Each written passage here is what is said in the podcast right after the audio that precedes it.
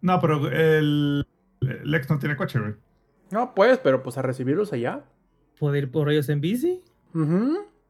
Diablito de la rueda adelante, diablito en la rueda para atrás. Y termina persiguiendo el Metrobús, no pasa nada.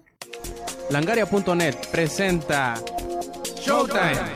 El podcast más Hola y bienvenidos a la edición 288 del Showtime Podcast. Yo soy Roberto Sainz o Rob Sainz en Twitter y aunque estamos un poquito poquiteados, aquí les tenemos una edición nueva de su Showtime Podcast. Y antes de empezar, ¡oh! Miren nada más quién llegó. Y antes de empezar con las presentaciones, me gustaría darles un ligerísimo resumen de lo que pretendemos platicarles esta noche de podcast, como por ejemplo, eh, lo que nos pareció y cómo nos pareció y cómo vivimos Cyberpunk Edge Runners, acompañado de la, eh, el anuncio de la expansión y todo lo que ha pasado con Cyberpunk 2077 a raíz del estreno de esta serie animada en Netflix. También les daremos un ligero resumen o más que nada lo que más nos llamó la atención durante el Tokyo Game Show, la filtración de GTA 6, bueno, de algunas cosillas de GTA 6, la revelación de que el PlayStation VR 2 no será compatible con los juegos de su predecesor y además que EVGA dejará de fabricar tarjetas de video, así en lo general, pero bueno, por lo que eran conocidos, por las tarjetas de video de Nvidia. Antes, y pues bueno, también tenemos por ahí, por si nos queda tiempo, que no creo con tantas cosas que tenemos que platicarles, eh, tenemos ahí pendiente una pregunta de heladito que me gustaría que la pensaran por si llegamos a ella, tengan su respuesta lista, que es qué cinemática o secuencia dentro de los videojuegos les ha hecho decir, joder tío, esto sí que es cine. Entonces, empecemos con las presentaciones, por ahí tenemos al productor de la edición en vivo de Showtime Podcast, pero además, el otaku mayor en cuanto a Cyberpunk Edge ah, Runner.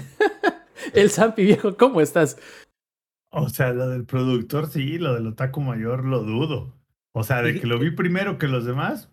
Sí, sí se baña, Roberto. Y además, deja tú que lo hayas visto antes que todos los demás. Aún si hubiésemos empezado a verlo en el mismo momento, nos hubieras pegado una putiza porque lo viste así, cabrón. Eh, la, la, ventaja de... Lo que pasa es que lo empecé a ver durante mis vacaciones, güey. Entonces, pues no tenía nada que hacer, estaba el miércoles, ya estaba de vacaciones, entonces dije, pues de una vez, ¿por qué no? Vámonos a chutarnos los 10 capítulos seguidos, y, pero no porque sea un otaku, porque pues, pues no, no soy así. Por algo se empieza, ¿eh? Por algo se empieza. a tu pregunta, todo muy bien, todo, todo, todo al 100, viejón, como dirían en tu tierra. Perfectísimo, me parece muy muy bien. También ahí tenemos y me sorprende porque pensábamos que no íbamos a contar con su rutilante y brillante presencia. ¿De quién más hablo sino de Alcácer, más de aquí de langaria.net? Y me atrevo a decir, quizá incluso de México, pero eso el, el futuro nos lo dirá. ¿De quién hablo? Del ex viejo, ¿cómo estás? Uy, Dios te oiga, papito, Dios te oiga. Hazme la buena, dice. Hazme la buena, güey. ¿Qué tal? ¿Cómo están? Bienvenidos, bienvenidas, bienvenidas al podcast del día de hoy, al Cyberpunkcast, eh, una vez más.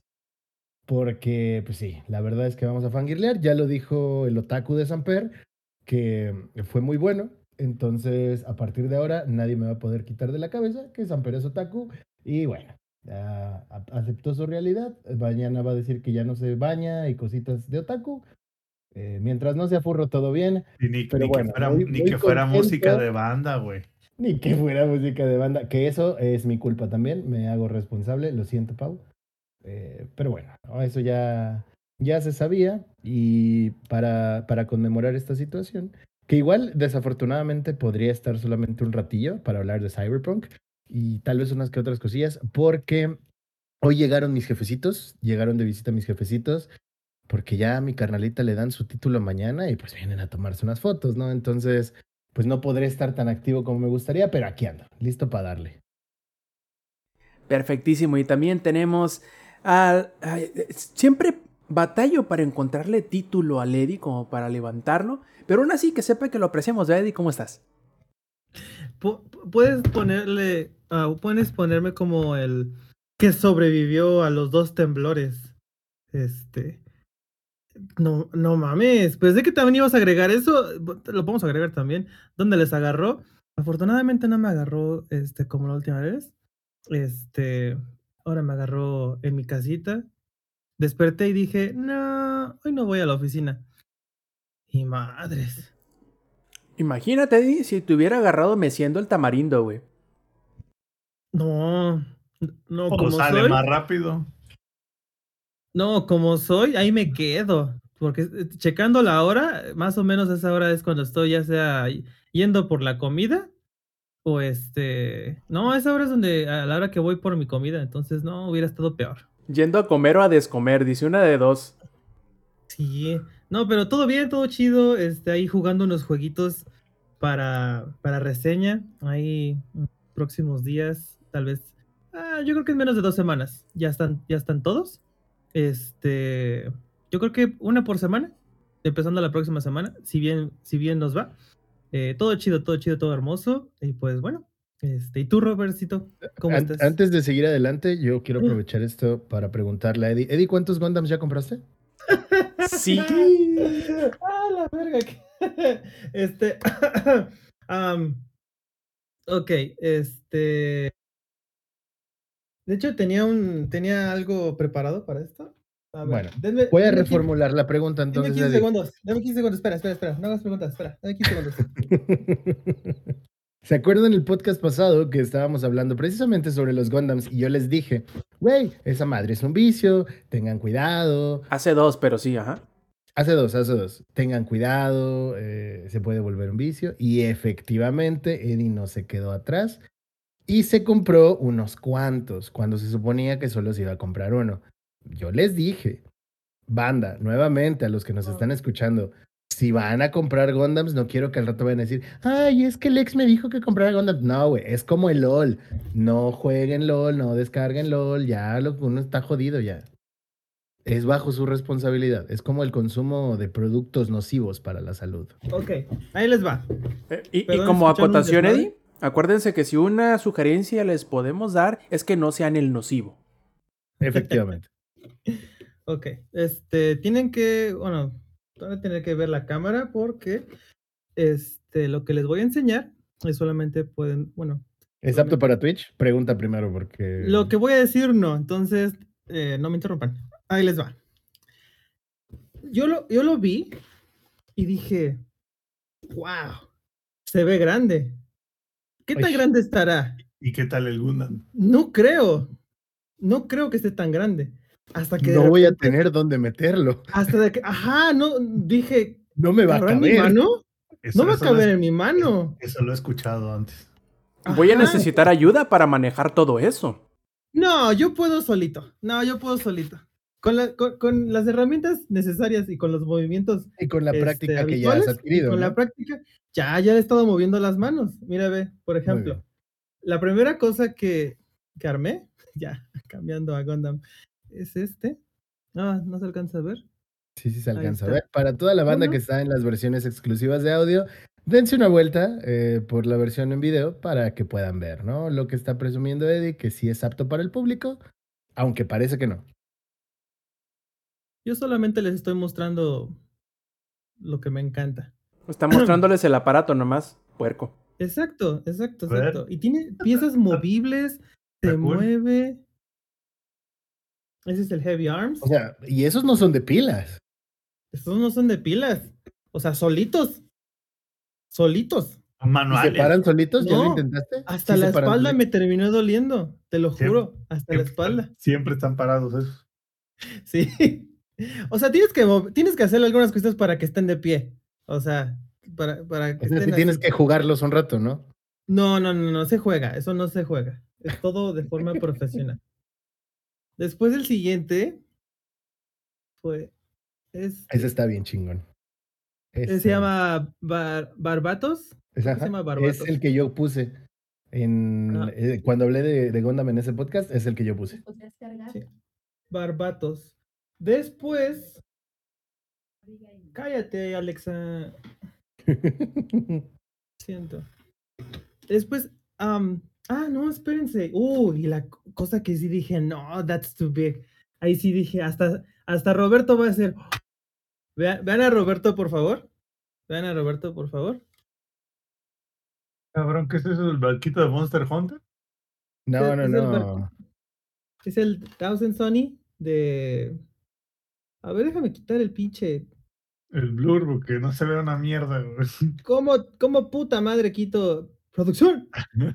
Vete a ajustes de Discord. Tú eres tu propia producción, Sí, güey. entonces- Ahí voy, voy, voy. Esto fondo. más que, más que producción, esto fue como IT. Ahí está. Sácate la verga del Discord. Ahí está. Órale. La verdad, pinches la- la detalles que verdad. me gustaron. La única cosa que sí digo, chinga tu madre, son los stickers. No, no, no, no, no. Pinches stickers son, son una pinche perrada, en verdad. ¿Cómo, cómo me cagan los stickers? Preferiría que todo fuera pintado y ya me, me meto unos putazos, este, pintando todo, pero de mínimo no estoy viendo y de repente lo toqué tantito y ya se le está Mm. despegando algo. El, el ex Ah. podría ayudarte a manejar la brocha, ese güey sabe. Sí, sí, es, eh, se me da un poco eso de, de trabajar con ese tipo de... Sí, sí, sí. Y Bueno, hiciste, ¿no? ya- Todo un, todo un ejército, ¿no? De Warhammer, Sí, varios. sí, sí. Este, luego les comparto fotos de cómo quedaron. De cómo manejan Ya, la brocha. de cómo manejo la- O sea, el, el, el, ¿Puedo- el- Bob Ross cuando le pega así a la brocha en el, en el cabrestante le viene guango, cabrón. Y ya, ¿Alguna vez por dos visto- últimos- Sí pinté un chingo de chamacos. No, no, no. ¿Alguna vez han visto la de un... No es otra tonta película americana, güey? Sí, Hay una escena, güey, donde está pintando a la morra, güey, y está el lienzo, y le está así aventando un chingo de pinturas. ¡Ay, güey, pinche música de rock, ¿no? Y ya le hablan a la morra, cambian la toma y, y- y literal pinta así un monito de palitos, güey. Así me imaginé al, al ex, güey. Haz de cuenta. Equivocado no estás. Y pues terminé todos los que les mostré, los terminé en una semana. En verdad, no tengo, no, no, no, ten- no tuve autocontrol. Am, y después el sábado fui a comprar otras dos. Bueno, yo no, la verdad no pensé que iba a salir con estos dos, pero este es el, se llama Talgis. Pero estos ya son de otra categoría, ya son real son- You se llama al final. A ver, levántalo. Talgis You. Sí, es ese. Ah, de hecho, este personaje yo lo tenía de, de chiquito. Ah, de hecho, aquí todavía tengo la figura. Y como dato curioso, en lo que hace eso, Eddie, hay por grados. Los que se había comprado Sí. primero eran los high grade, ahorita ya se compró un real grade y según yo le sigue perfect grade ya. Si no estoy mal, falta una categoría solamente. Ah, Master Grade, creo. Es, como, Grade y es, perfect es- grade. Pero eso ya. es como los, es como los coleccionables de Star Wars, ¿no? Que, que ya ves que ahora sí que no, no hay niveles, güey, dentro de los Sí, sí, sí. coleccionables. Y, y esto también tiene que ver con la complejidad del armado y qué tan ah, bueno es el acabado de finalizar la, figura. Porque los high grade están pensados para hacer customs. O sea, si tú quieres, puedes hacerle customs. Y como son más baratos, pues te duele menos. Pero los perfect grade ya son tal cual como aparecen en las series, en los mangas y todo por el estilo. Y de hecho, los Royal Grade to- todavía los puedes personalizar. Porque, por ejemplo, el que les acabo de mostrar, este. El Tal Geese, todo el frame blanco. O sea, este es el muñequito que tenía desde hace 20 años. Todo lo blanco es, son láminas este, por separado. Entonces, yo me metí a YouTube y vi cómo pegaban las, este, los stickers. Y él, en vez de pegar los stickers, dijo: Voy a pintar todo lo de blanco, lo voy a cambiar de color a, a negro y el personaje se ve poca madre. Y eso es un real grade, o sea, ahí era como 60 dólares aproximadamente. Este, ya es con aerógrafo, o sea, es, es- es un bonito universo. Am, y caro. terminé comprándome uno más. Y este es el que la verdad tengo unas putas ganas de armarlo. Y de hecho, me voy a comprar los otros cuatro o los que sean. No sé cuántos son. Am, Y eh, ahí. nuevamente yo me deslindo de responsabilidades de todo lo que está haciendo Eddie. Es el EVA El EVA. 01. El Real Grade. Y había dos tipos de EVA. Hay dos versiones de este. Uno es la versión solita, normal. Este, que nada más es el EVA y pues ya. Pero este trae su. mm, su plataforma de lanzamiento. Como cuando sale en la primera vez que sale del, del suelo este, de Japón. Es esa versión. Y sí, no tengo autocontrol. Y porque pagaron el jueves. Y chingue a mi madre. bueno, ese es mi reporte, Joaquín, y he hecho- le echo la culpa a la persona que tengo acá al lado, que se llama... Yo no Ale. me hago responsable de todo el gasto indebido que hizo Eddie porque yo les dije, los Gundams son un vicio, no compren Gundams. Bueno, ¡Ey! Pudo, pudo haber sido peor. O sea, mi. El- mi- el- No, se claro le que sí, avisó, podría se le avisó. güey. Exacto. ¿Ha- ¿Han visto ese TikTok que se hizo trending de la vieja que tiene todo su eh, caminito de arcoíris de vapers? Ese pudo haber sido yo. Y no. No, es, es el meme, y uno muy bonito que ya conocemos y a Samper le encanta. Soy Eddie, este es mi primer Gundam. Y bueno, ya sabemos el resto, ¿no? Me mama el pinche exceso. Cabrón. Y pues bueno, este, esa es mi, esa es mi aventura por los, este, por los Gundams hasta el momento. Y de hecho aquí tengo las patitas del otro, y que también está en construcción. Y así. Ahí se ven.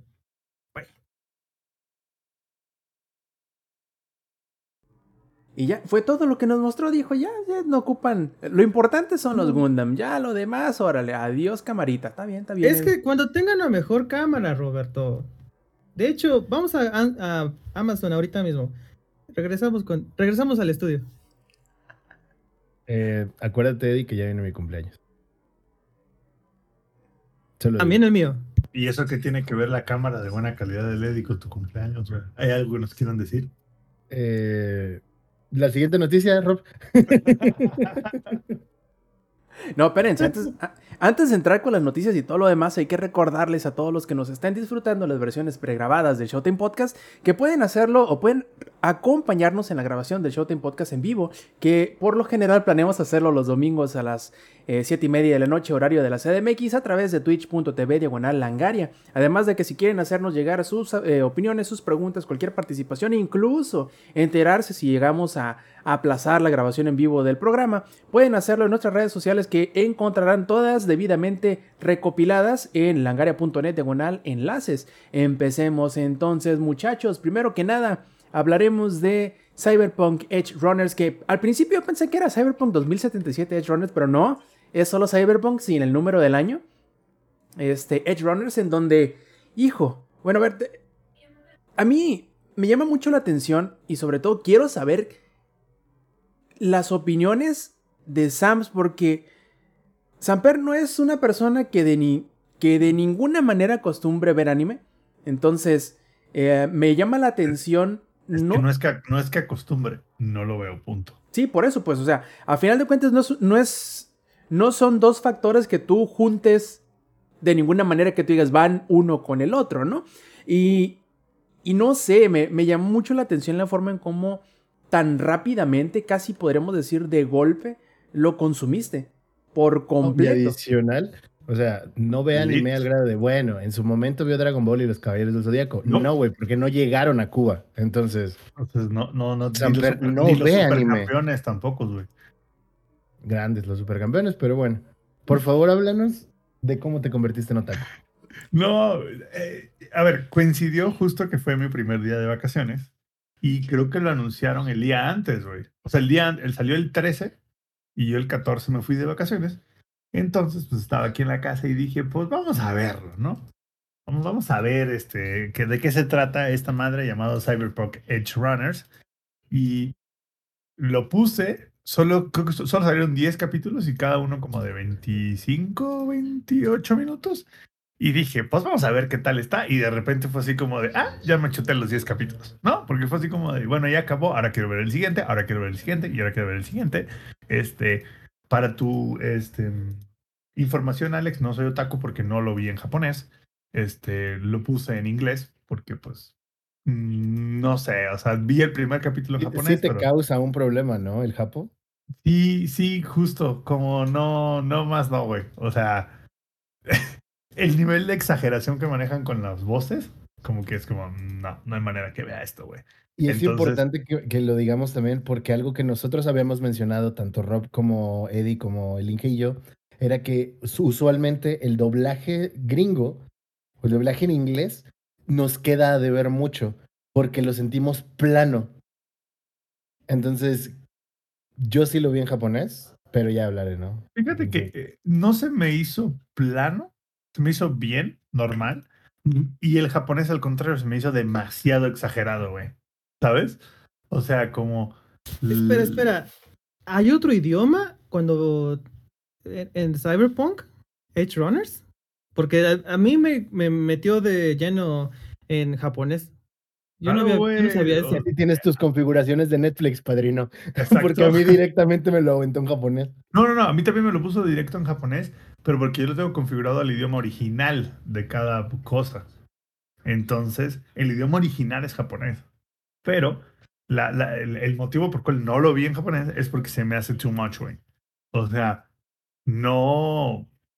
Y a lo mejor es por el hecho de que no he visto mucho o prácticamente nada de anime, pero me desespera un poco las voces japonesas, sobre todo lo exagerada que está la parte femenina y lo exagerado que está la parte masculina. Siento que es too much, güey. Y entonces fue así como, no, ¿sabes qué? Mejor lo va a ver en inglés. Sobre todo porque tanto en inglés como en japonés tienen versión este, con audio 5.1, lo cual, como bien ahí, entonces no se siente como que la versión en inglés es como un voice over. Se siente literal que es como, güey, lo grabaron aparte de la versión de japonés y ya nada más lo juntaron, hicieron el mismo mix de audio y la verdad, súper buena. Ahí sí, Lex, te voy a decepcionar porque no, no, no fue en japonés, güey. Sorry. Eh, para japonés estoy, este, ¿cómo se llama? El Ghost of Tsushima, ese sí lo estoy viendo en japonés. Pero el, el Edge Pero, Runners ¿De no. qué hablas? Ghost of Tsushima es un juego, no es una serie película. O sea- Es una película juego, güey. ¿Me estás diciendo que PlayStation está haciendo juegos películas? Claro, pelijuegos. Wow. Son, puros bien, pelijuegos. Increíble. Entonces, solo que era pregunta, ¿no? no, entonces lo vi en inglés, güey. Me lo chuté los 10. Y no, a ver, no me chuté los 10 porque estaba de vacaciones. Me chuté los 10 porque me piqué y tenía el tiempo de verlos. Entonces dije, chingue su, de una vez. Ahora sí que de una vena sale sangre. Sobre todo porque el fin de semana me iba, me iba a salir de la ciudad. Entonces dije, si no lo acabo de ver antes el viernes, ya voy a tener que esperarme hasta el lunes para terminarlo de ver. Y dije, yo no me puedo quedar así. Yo no me puedo quedar en el capítulo 4 sin saber qué pasa después. Entonces, vámonos. me Gran capítulo el aventé 4 además, ¿eh? Sí, muy grande, güey. Aparte me dio mucha risa porque justo lo estaba viendo y llegó el capítulo 4. Lo estaba viendo en la sala, en la, en la tele de la sala, y, y sale Pau y lo ve y dice, ah, está bien feo tu dibujo animado ese, porque justo es justo la escena donde el, donde el ciberpsicópata le Sí. revienta el hocico al otro. Eh, Ah, ese es el 5, entonces fue el 5. es spoiler alert para el... No, vamos no a es ningún hablar del- spoiler alert, güey. No es ninguno, güey. Además Sale no dice quién ni a cua- no dice ni Podría a ser- quién ni a cómo, ¿eh? Es que yo iba a preguntar si podamos hablar con o no con spoilers de la serie. Sin spoilers. No, sin spoilers. Podemos hablar bastante. spoiler. Ok, y, ok. deci- y y decir que el ciberpsicópata le vuela el hocico a otro es básicamente lo que pasa en el primer 30 Es- segundos de la serie. Es básicamente lo que pasa, güey, en cualquier tráiler que se te antoje de Cyberpunk y en cualquier calle que se te antoje de Night City. Exacto.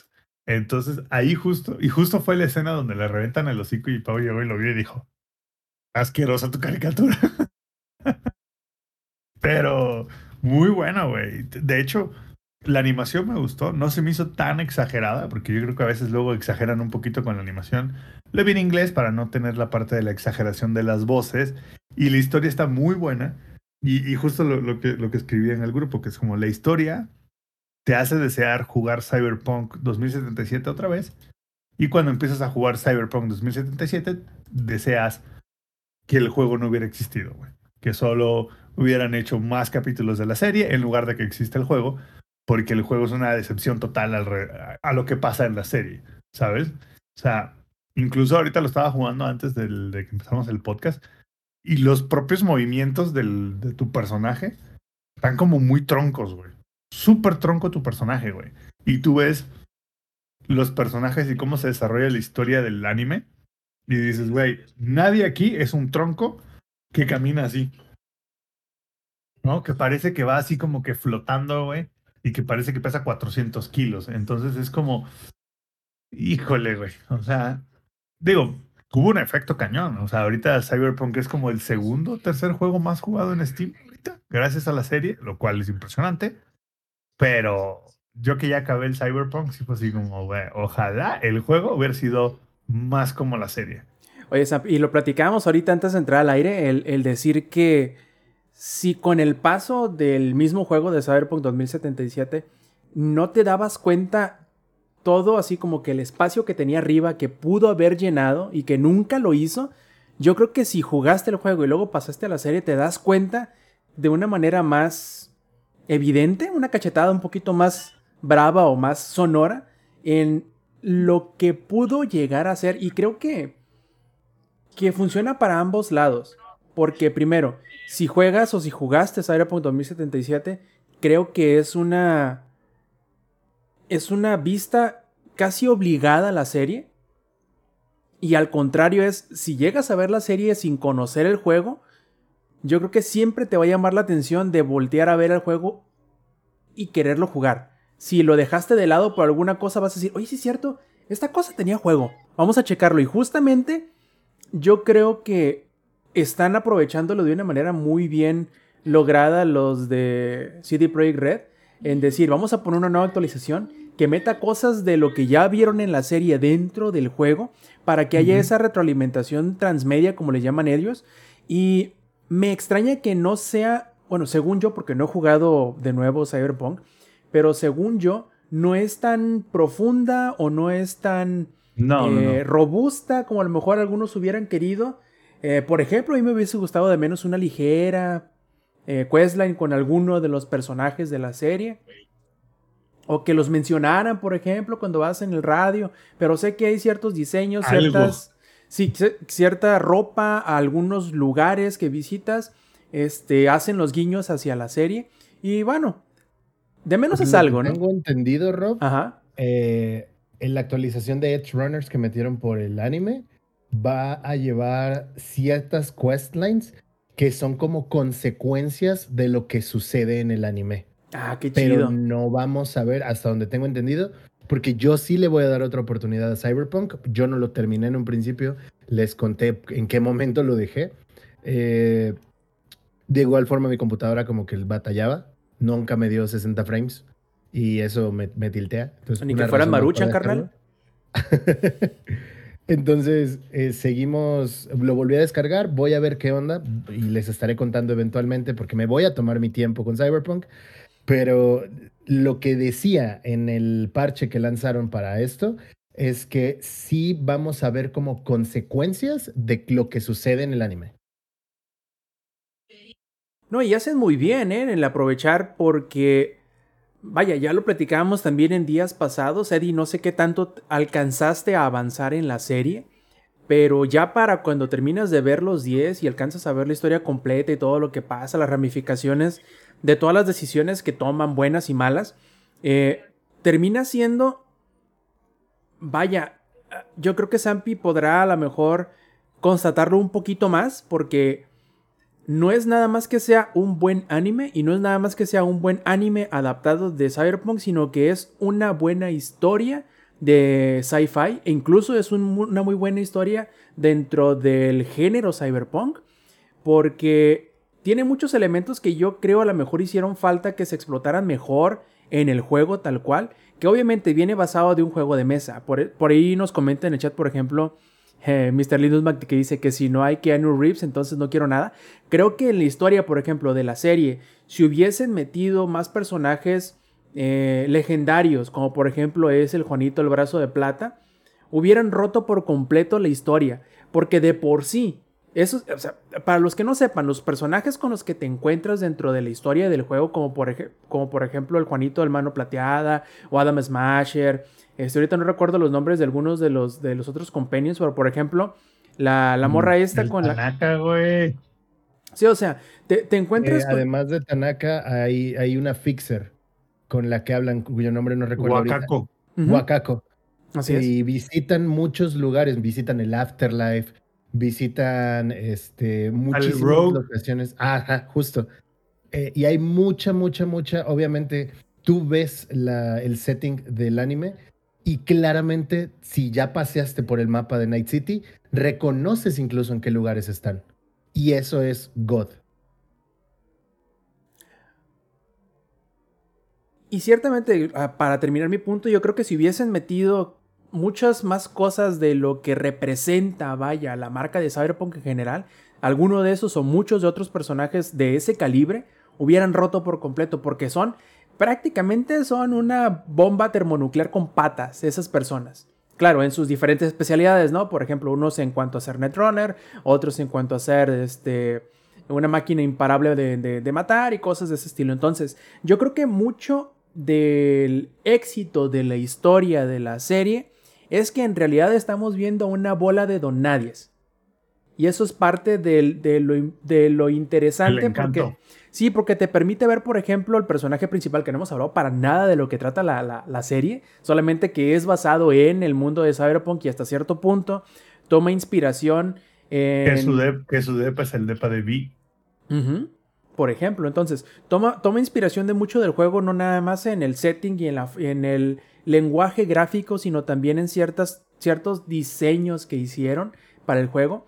Pero la historia se trata de este chavo David Martínez o David Martínez, que es un, obviamente por su nombre ya te lo imaginarás, este es de los estratos más bajos de la sociedad de Night City, en que se encuentra estudiando paradójicamente en una de las escuelas, creo que sería como el equivalente a la preparatoria, este, más importantes de la ciudad, que es la Academia de Arasaka, debido a que su mamá, que es una, no sé si necesariamente sea forense Paramédica. o No, es como paramédica, paramédica. Paramédica y no de trauma, o sea, es como paramédica normal, Normalita. O sea, como una de la Cruz Roja, básicamente. Exactamente. Llevamos a, la- a nuestro setting. Es como de la. Cruz Roja y sabemos que en el juego los de Trauma o los de Maxtac son los que se encargan de, de como toda esta onda, Eh, eh, ya es- saben, es de co- co- los seguros, de la gente es- rica. es- como este, el IMSS contra seguro médico privado. ándale, Así es. como, nada más que Ángel, el Ándale. Hospital Ángeles, ¿no? Ándale. Ándale. Nada más que recordemos acá que tu seguro médico te incluye resurrecciones, güey. Entonces, según el seguro que tengas contratado, es cómo van a buscarte a tu muerte, básicamente. Y eso también es algo mencionante, mencionante, claro que sí. Importante de mencionar, este, que el setting influye mucho y algo que le da mucho poder al setting es que sean una bola de don nadies. Porque el juego de rol se basa en eso, que fue el Cyberpunk 2022, era el juego de rol, eh, que salió por ahí de los 80s. Entonces, la idea es que tus jugadores sean los runners, sean los cyberpunks y vayan logrando, ¿no? Todas estas misiones y vayan avanzando y progresando y convirtiéndose en leyendas. El simple hecho de que lo llevaran así de esta misma forma y solamente mencionaran que sucede en Night City es un gran acierto para que la serie se sostenga por sí sola, como es lo que dice Ladito en el chat. Sí, justamente. Igual- Y, y- bueno, bueno, es que yo ya quiero hablar de qué fue lo que más me dolió que no estuviera en el juego, pero sí en la serie. Ah, yo creo que solamente para terminar el, el- el table setting o de qué trata la historia. Entonces, este, ciertas situaciones en la vida de, de David terminan resultando en que él es reclutado en una pandilla de cyberpunks que sería como este, los chambitas en cuanto a las, a las pandillas. Es tal cual un pandillero que las grandes... eh, que las grandes empresas utilizan a los fixers, que son como sus eh, manejadores, para que los otros hagan sus chambitas a, pie. O sea, son prácticamente los peones, son como los, eh, como los punteros. Imagínate una, una pandilla de punteros y termina metiéndose con ellos por ciertos motivos y ciertas situaciones que terminan, como ya les había comentado, de acuerdo a unas decisiones, algunas malas, otras buenas, que parecen buenas pero terminan siendo malas, terminan desencadenando en un pedo monumental que yo creo que, que pocos de los involucrados dentro de la historia si hubiesen esperado llegar a las instancias en las que terminan estando eh, pues embaucados en realidad, porque sucede cada cosa. Porque creo que la, la forma en cómo cuenta la historia, la serie es bastante interesante, porque los primeros 3-4 episodios son como que, mira, te presentamos a toda la pandilla. Los, los siguientes 3 o 4 episodios son, ok, mira, aquí los vas a ver a todos juntitos, madurando y relacionándose entre sí.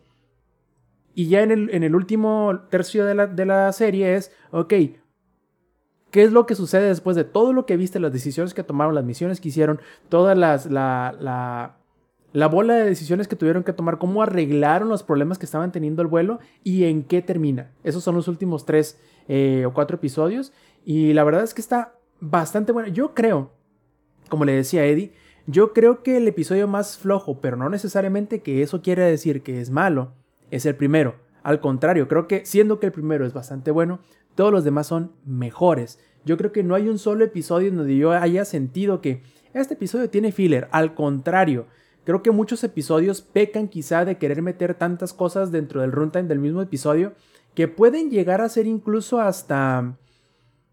ah, pues no sé, pueden llegar a marear a la gente que no esté acostumbrada a que le alimenten...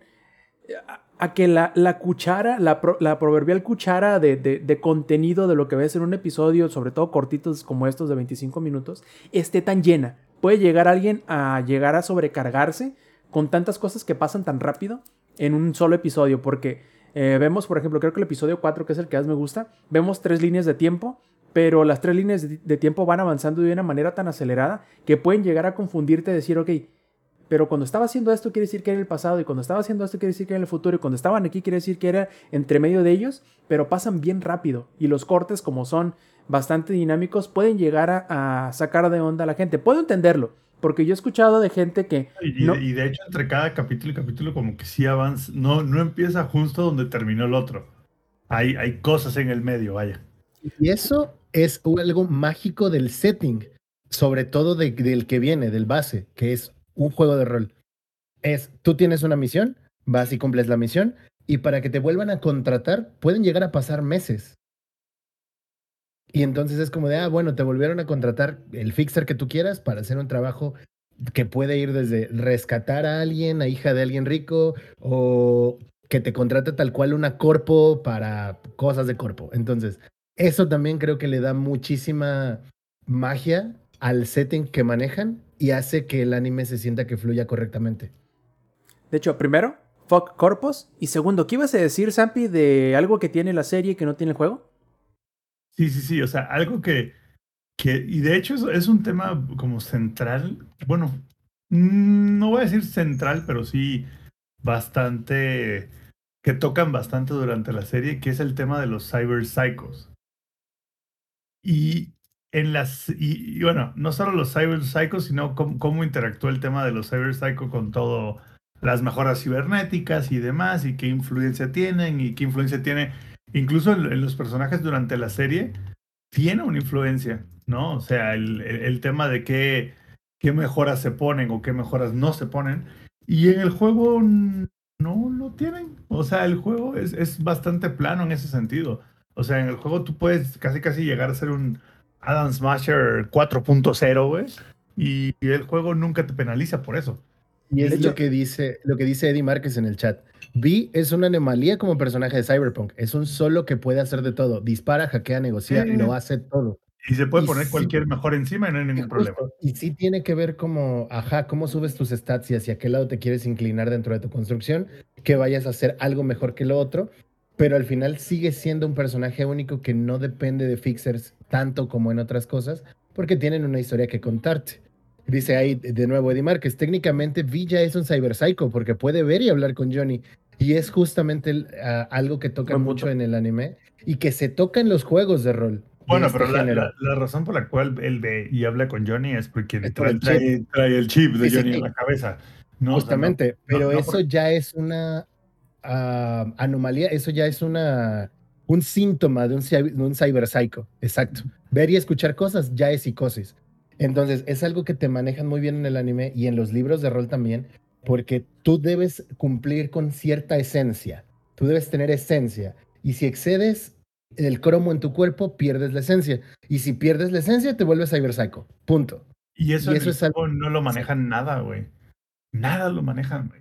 Incluso, no sé si te acuerdas, durante, dentro del juego, de, pero dentro del anime, dicen, güey, es que el, el Sandevistan que usa este güey, lo puedes usar tres veces al día, güey. Si no lo usas, si lo usas más de tres veces al día, te vuelves loco, güey. Oye, Zampi, de hecho, si no me falla la memoria, dicen prácticamente lo puedes. La gente así, super mamona, la puede usar tres veces al día. No, tres veces, güey. O sea, te truenas. Y, y- y en el juego no, güey. O sea, en el juego tú puedes ponerte todas las mejoras que quieras, usarla todas las veces que quieras, y no hay una penalización, güey, ¿sabes? Entonces, y en el juego, de hecho, sí hay, hay una línea de misiones de Cyber Psychos, pero siento que está muy floja esta línea de misiones de Cyber Psycho comparada a lo que tocan en el anime. O sea, siento que.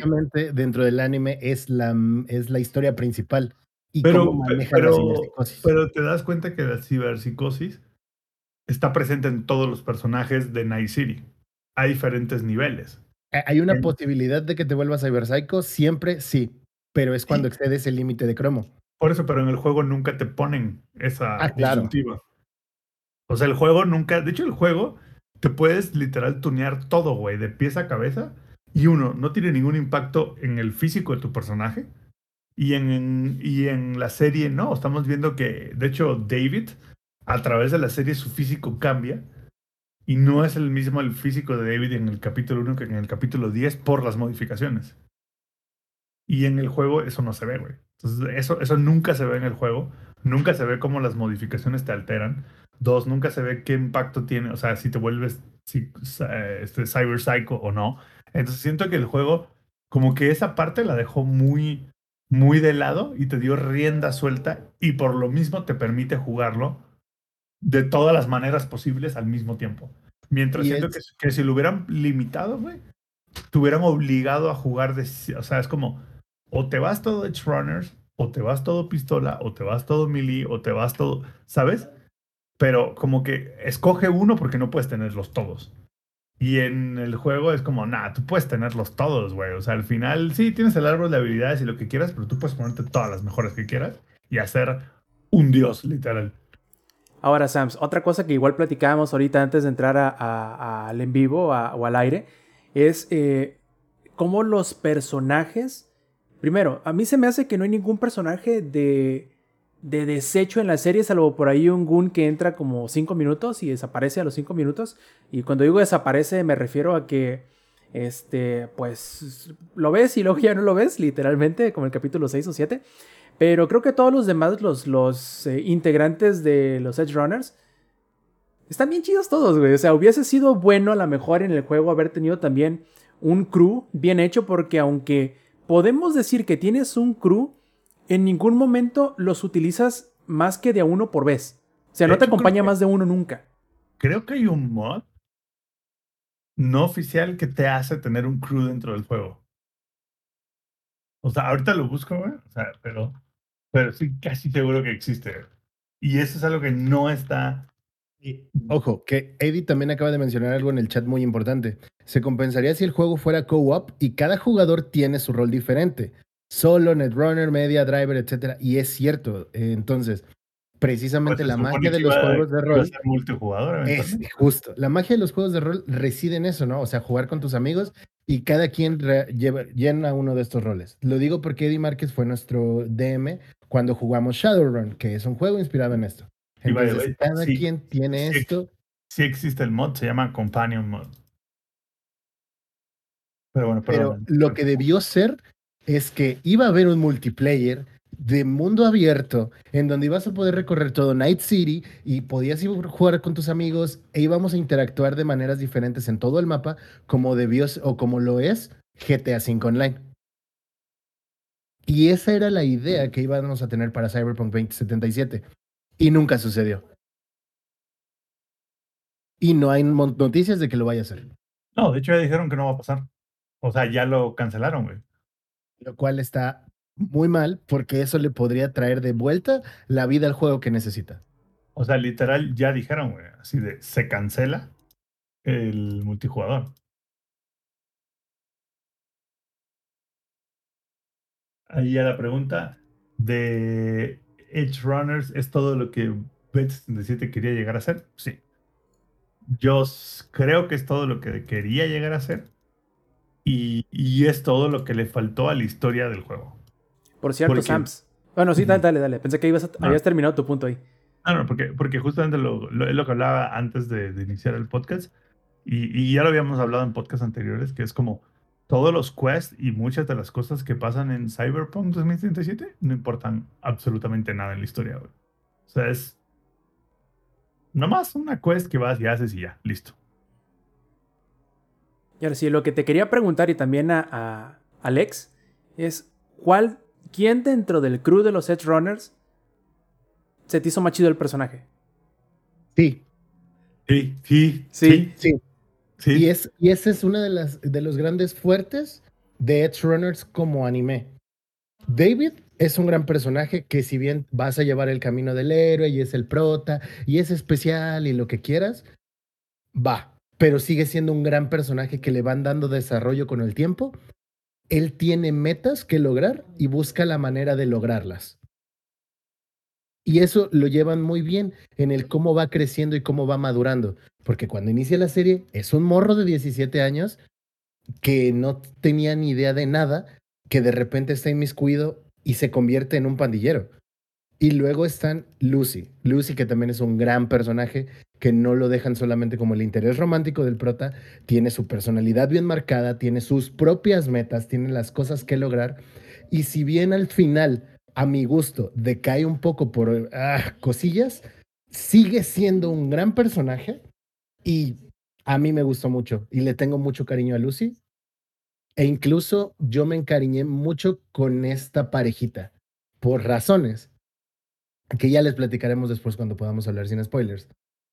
Main y Dorio son otra pareja muy chida que son los mentores y fungen como tales y les explican a los niños cómo funciona el mundo de los adultos y los preparan para el mismo. Eh, Rebeca y Pilar, que Rebeca tiene más relevancia que Pilar. Ah, Pilar es como un personaje secundario, pero que tiene sus razones y es la razón del desarrollo de otros personajes, como Rebeca, que es su carnalita, que si bien es algo que a mí no me gusta, que son las lolis dentro de lo que sea, es, una es un personaje que le dan desarrollo también, te encariñas de él, y así podemos ir con más, incluso con Kiwi e incluso con Falco, que son personajes que aparecen mucho menos, pero tienen su importancia dentro de la serie. Entonces, yo no podría elegir un personaje así que diga, uy, este es el mejor. Creo que todos aportan lo suyo a la trama del anime. A mí me hubiese gustado un poco quizá en el aspecto de Rebeca. Yo lo único que le hubiese pedido es que tuviera alguien con quien rebotar más. O sea, porque Dorio eh, rebota mucho con Main, obviamente porque son pareja. Eh, nunca dicen qué tipo de pareja son, pero son parejas a final de cuentas. Este, Lucy y David rebotan entre ellos, aunque al principio La no era respuesta pareja. a tu pregunta de qué tipo de pareja, sí. Exactamente, sí, o sea, no importa qué tipo de pareja sea, pero como no lo especifican, pues no, no lo sabemos tampoco, uno puede como que intuirlo, ¿no? Pero Rebeca nunca tiene una pareja de ningún tipo, solamente su hermano, que digamos que a final de cuentas no interactúan tanto y nunca los ves rebotar entre ellos mucho diálogo, por ejemplo. Creo que eso es lo que me hubiese gustado más ver de Rebeca, que aunque no quiero decir con eso que que no la veas cambiar, que no la veas evolucionar con el paso de los episodios, pero creo que pudieron haber hecho más con ella, incluso de haber tenido a alguien más este, constante con quien está rebotando. Con el único con quien medio quiso hacerlo, pero no se vio mucho, fue con David. Y con otro que medio quiso hacerlo fue con Kiwi, pero tampoco le permitieron mucho. Eh, y yo creo Ojo, me, me estoy saltando un personaje importantísimo que es el Reaper Dog de David. El Reaper Dog Ah, ya. de David también es un personaje, si bien es secundario, Sin es importantísimo dentro del desarrollo de la trama. Y además, la voz en japonés del Reaper Dog es la voz de Nanami Kento en Jujutsu Kaisen. Y es de no manches. Le queda excelente, o sea, lo hace excelente. Dice Eddie que la- el mejor personaje es la mamá de David, Best Mom. Sí, claro. María Martínez, Best Mom. Sí, claro, claro. No, si hasta May le tuvo respeto, imagínate. Y la, la verdad es que creo que hay para todo, así como decíamos con, con Jujutsu Kaisen, de que este, Gege Akutami le sabe a sus personajes y vas a encontrar alguno entre todo el cast con el cual tú puedas ver algo en ese personaje, ya sea que te atraiga, que te llame la atención, que te parezca buen pedo o que te guste odiar. O sea, a final de cuentas vas a encontrar a alguien. Yo creo que aquí también con Edge Runners vas a encontrar a alguien que ya sea que te guste el diseño, que te guste la personalidad, que te guste la manera en cómo cambia de un, de un capítulo al otro, o del principio al final, o a quién odiar. Entonces vas a encontrar a alguien que te haga sentir algo. Y eso es, eso es bastante bueno en cualquier historia. Y no sé, a mí se me hizo una cosa increíble. Como yo les decía, no me parece nada más que sea un buen anime. No me parece nada más que sea una buena adaptación de juego a anime. No me parece nada más que sea una buena historia basada en un juego de mesa. Se me hace punto y punto y final, una grandiosa historia de Cyberpunk, una grandiosa historia de, No de ciencia ficción. De lo importante que es el soundtrack para el anime. Que ya de- saben que a mí me importa muchísimo eso. Y, no solo el soundtrack, sino yo creo que también la mezcla de audio es increíble, es buenísima, la verdad. Parece de película, ciertamente. Pero eh, se me hace, como tú bien dices, que Akira Yamaoka, cono- mejor conocido para algunos como el eh, compositor de la serie de Silent Hill, entre, otras, entre otros juegos, yo creo que hace un grandioso este, trabajo. No solamente en la mezcla, no solamente en la elección de los temas, porque por ejemplo, muchos podrían decir, ¿cómo puedes agarrar o cómo es que agarraron una, una canción de hace más de 10 años de un grupo de rock inglés que ya no existe como un opening, pero creo que al final de cuentas termina incluso hasta siendo de alguna manera hasta profética la canción, ¿no? Porque tiene mucho que ver con lo que pasa en la historia, pero no necesariamente te lo tira en la cara, sino co- con el paso de los capítulos te vas dando cuenta que tiene que ver con, el, con la historia de la serie y eso está muy muy chido. Además de que un detalle que yo no había notado pero que el Aito creo que fue uno de los primeros que yo leí que lo mencionaran es que eh, es un juego, es un juego, es una serie en donde sobre todo en los primeros episodios parece que no deja ningún momento vacío en cuanto a soundtrack, en cuanto a background. Entonces siempre hay una canción en el fondo. Y yo le digo a Eladito, mira, no lo había pensado, pero como que tiene cierta lógica en el mundo de Cyberpunk porque es un mundo tan en el postconsumerismo que es en todo momento tienen que estarte poniendo un comercial, una canción, te quieren vender algo, te quieren hacer que compres algo. Entonces, el hecho de que esté tan sobrecargada em, sensorialmente, creo que va junto o va muy ad hoc con los temas que, que, a- que explora y el mundo en el cual se lleva a cabo. Y adicional a ello, el momento en el que suceden las canciones que suceden, que al final del día creo que una de las más importantes es la de I Really Want to Stay at Your House, que es la que ponen cuando conoce a Lucy, la canción del final y como muchas cosas importantes suceden con esa canción.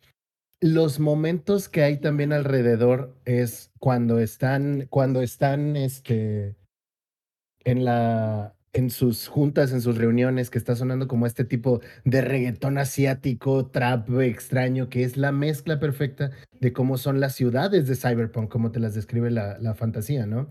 Que es el consumismo es tanto y es tan alto que las sociedades se tuvieron que juntar en una sola y convive todo. Y es como esta mezcla y este choque cultural tan importante que sigue sucediendo y con estos ritmos eh, que siguen siendo caribeños, pero con todo lo que es la parte tecnológica y estos sonidos electrónicos. Y le pasa lo mismo al metal y le pasa lo mismo al género que se te ocurra, que sucede. Y si tú escuchas la radio dentro del juego de Cyberpunk, sucede igual con estas canciones que están de fondo, porque busquen cuál es el, el Lost de la de Edge Runners. Todas son canciones del radio de Cyberpunk. Y I Really Want to Stay at Your House es una de ellas y se vuelve importantísima y ya no la vas a escuchar igual después del anime. Sí, y Sapi, de hecho, lo que quería preguntarte o que, que- que quería que, que comentara hacer esto de la mezcla de audio, que yo creo que hace un trabajo impresionante que incluso podría estar al nivel, incluso encima de alguna de las películas que hemos, que se ven en serie, en servicios de streaming. Yo creo que es una mezcla cabroncísima. Sí, y, y incluso, y no importa si es, algo que me sorprendió es que no importa si es la versión en inglés o la versión en japonés, la mezcla es la misma, güey.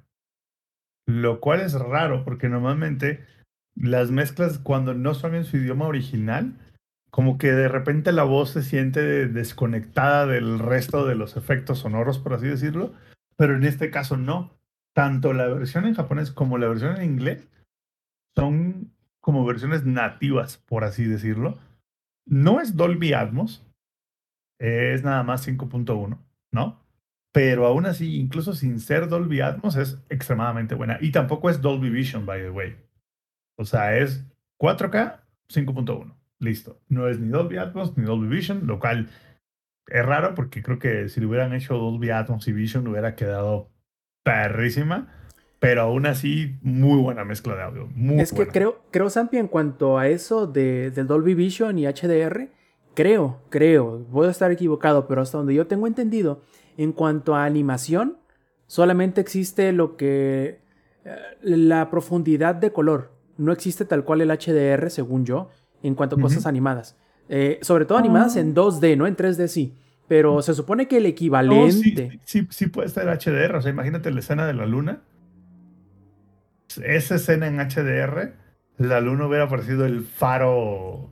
O sea, igual cuando voltean a ver a la Tierra, te hubiera dejado prácticamente ciego y no lo hace, por así decirlo. Estoy de acuerdo contigo, pero te digo, en cuanto a cosas en 2D, yo no he visto, salvo, te digo, la profundidad de color, que en este caso muy probablemente sea de, de 10 bits, no creo que llegue a los 12, y que es como el equivalente, o sea, 8 bits es lo que veíamos en los, a principios de los 2000, 10 bits es lo que empezamos a ver creo que como desde 2021, 20 2020 para acá, que te digo, según yo, en cuanto a anime, por ejemplo, por, por decir algo en concreto, en cuanto a anime, eh, los, los videos en- con 10 bits es el equivalente a lo que sería el HDR para todo lo demás convencional. Entonces, sí Ujú. lo tiene, no lo dudo, porque en las televisiones que tienen HDR hacen la...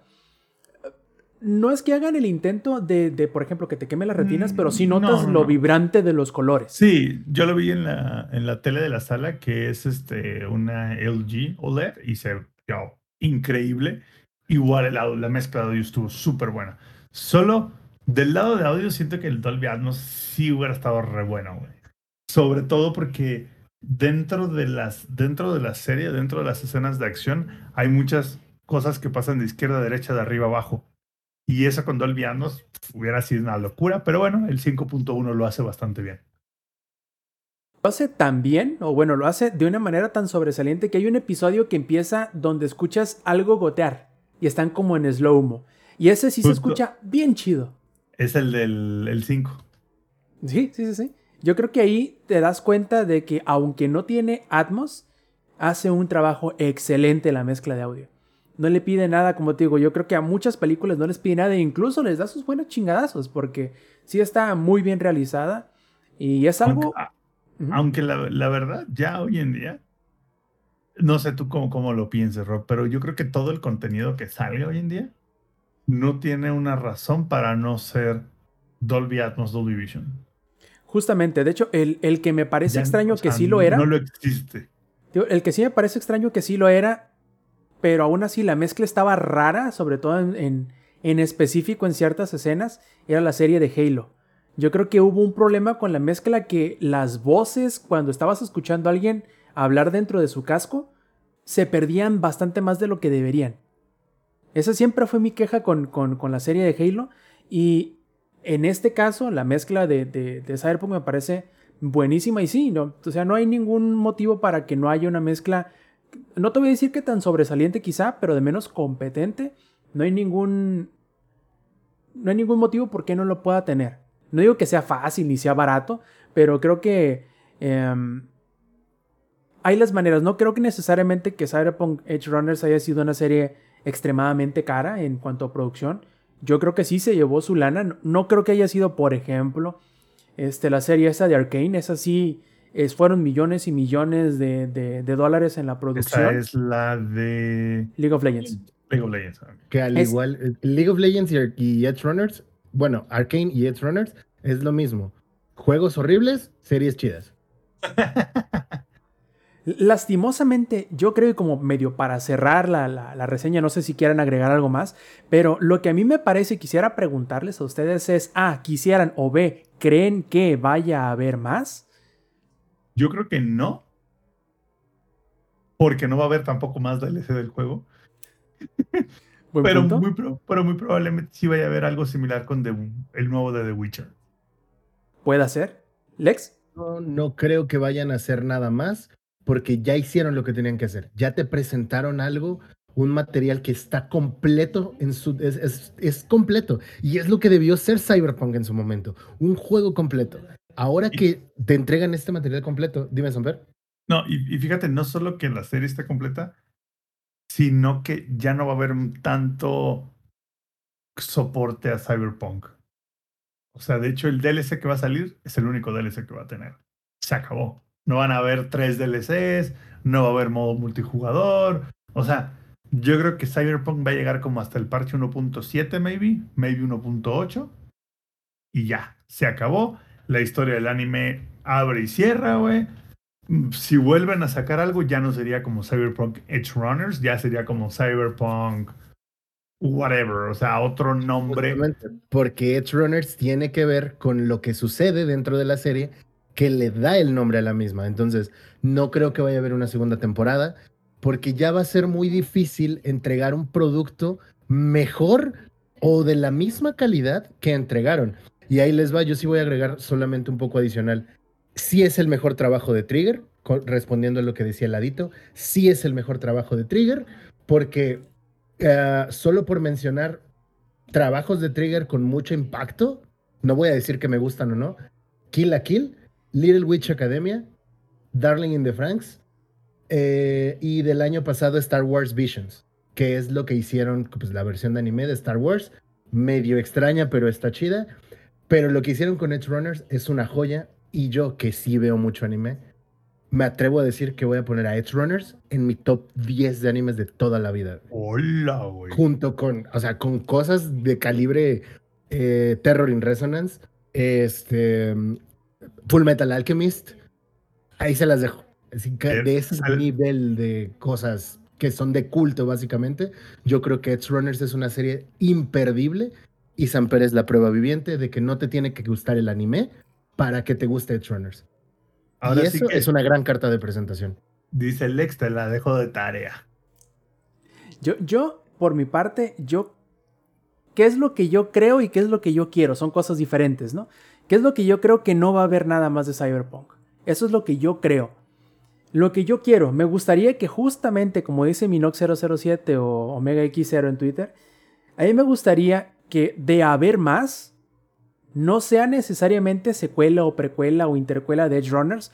Creo que hay muchas historias que se pueden contar. Ya dijimos que este a lo mejor se trata un poquito más de la ciberpsicosis y la, el cromo, la transhumanización. Creo que esa vertiente de Cyberpunk ya fue cubierta o vista aquí. Ahora, podemos se pueden explorar diferentes cosas, diferentes facciones. A lo mejor podemos ver alguna historia del Maelstrom, por ejemplo. Podemos ver una historia en específico de Arasaka o de Militech o de, de quien O tú de, quieras. o de los Corpo Wars. Sí, o sea, hay mucho que explorar. involucrado al netroneo, porque sí creo que el netroneo en Edge Runners se siente como de, ah, existe, miren, aquí está, sabiendo que cuando estás conectado dentro de esa red, tienes un avatar y, o sea, eres un alguien más con todo este mundo virtual, o lo que pretende ser meta, ¿no? El metaverso.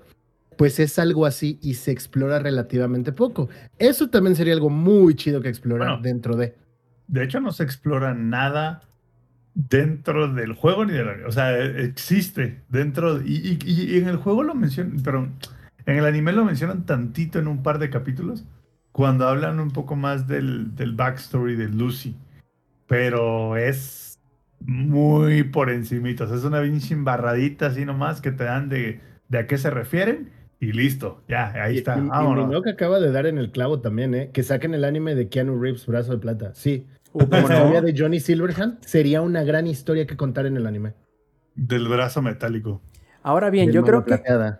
Yo, yo creo y, y concuerdo con, con Lex que este es el mejor trabajo de Trigger porque Trigger al parecer no tiene autocontrol y creo que eh, el hecho de que los creativos principales eh, y los escritores y los guionistas no hayan sido parte de Trigger, que siempre, yo creo que eso siempre fue lo que más les, les dolía a Trigger, la parte de la creación de, eh, de- del guionismo, vaya. O sea, sí empezaba muy bien, se desarrollaba muy bien, pero se despedazaba al final. Y yo creo que aunque muchos pueden pensar un poquito lo mismo de Edge Runner, creo que tiene coherencia temática, así cuando menos. Sé que tiene más cosas, pero tiene coherencia temática al menos. Eh, y eso les hizo que tuvieran un trabajo eh, más sobresaliente esta vez. Digo, no, no descontando ninguno de sus trabajos, que yo creo que si podemos poner Sí, uno... Darling in the Franxx es una porquería, no lo No veo. sé, no sé si, si, si vieron las noticias, pero de que Ajá. O sea, literal, Trigger, o sea, no querían que Trigger pusiera el personaje, ¿cómo se llama la, la chaparrita? Rebeca. No querían que pusieran a ese personaje por el tipo de personaje que es. Y Y fíjate, ¿what? literal dijo, o pongo ese tipo de personaje o no lo pongo, güey. O No, hago la serie, güey. Fíjate que eso fue un poquito sacado de contexto como por los memes, o sea, fue como contándolo de una manera superlativa. Pero eh, nada más para cerrar mi punto anterior, creo que si yo puedo poner a un trabajo que esté como en segundo puesto debajo de Edge Runners para, para Trigger, sería eh, Tengen, Tengen Toppa Gurren Lagann. Creo que después de Edge Runners, esa sería la mejor serie. Y- Main me da aire. Me, me estás hablando en japonés. No, Literal, literal. literal. Main, Main me da el aire a ese vato, güey. Al de Gurren Lagann. Sí, claro. Es el taladro que, que atravesará el- el- el universo. El los cielos, ajá, sí. A, a ese güey, y cuando lo estábamos viendo hoy en la mañana, porque yo ya voy por mi segunda vuelta de Runners, lo estaba viendo con unos amigos, me dijeron, es que ese vato me recuerda al de Gurren Lagann. Es como, es de Trigger, güey. Ah, ok. Con razón, ¿no? y de este. ah, se me olvidó el otro punto que habías comentado, Zampi. Que había- Ah, ya, de lo de Rebeca, ya recordé. Eh, es un poquito sacado de contexto ese, ese comentario, te digo, es como que. eh, hecho por los LOLs. O sea, a final de cuentas, creo que le preguntaron a un. A uno de los. De la- del equipo de producción, pero que no es parte de Trigger necesariamente, uno de los, de los polacos. eh, él había. di- dijo algo más o menos así. Es así de decir, dentro, cuando estábamos viendo los personajes, o sea, no, no los diseños necesariamente, sino los personajes, el que inicialmente menos me gustaba era el de Rebeca. Y a final de cuentas terminó siendo uno de los personajes que más me gustó al final de la historia. Y, y muchos, y el comentario de parte de Trigger era diciendo que a ellos les gustaba mucho el diseño de, de Rebeca. Entonces, muchos sacaron de contexto eso queriendo decir que si no ponían a Rebeca, no iban a hacer nada. No, lo que había dicho es que si hubieran podido sacar uno inicialmente, uno de los guionistas, hubiese sido Rebeca porque no le gustaba tanto el personaje tal cual, no el diseño del mismo, sino a fin- y a final de cuentas se lo terminó ganando al final de la historia. Es decir, qué bueno que no la sacamos, güey. O sea, Estuvo bien chido todo, toda la integración. sí, lo- los memes de Rebeca, cabrón. Los memes de Rebeca están muy chidos, pero regresamos a uno de los puntos importantes que es el fuerte de la serie. No hay un solo mal personaje. No, Y- no, no, no, nadie sobra, van a tener a quien odiar. Y si no encuentras a quien odiar, les recuerdo, fuck corpos. Odian a los corpos. Claro, claro, no hay de otra. Y de este. Y aquí también, en el 2022, odian a las corpos. Sí, no nomás en, en Cyberpunk, no nomás en Edge Runner, sino llévenlo como mantra de la, de la vida real. Fuck Corpus. Y creo que no hay mejor manera de terminar el, el tema de, de Cyberpunk. A mí me gustaría, eh, bueno, de Edge Runners, a mí me gustaría que Eddie entrara un poquito al quite, siendo que él es el único del staff que no ha terminado de ver la serie.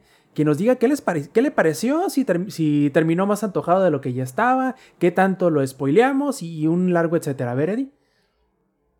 Increíblemente, este, los ignoré todo este. No, no es cierto.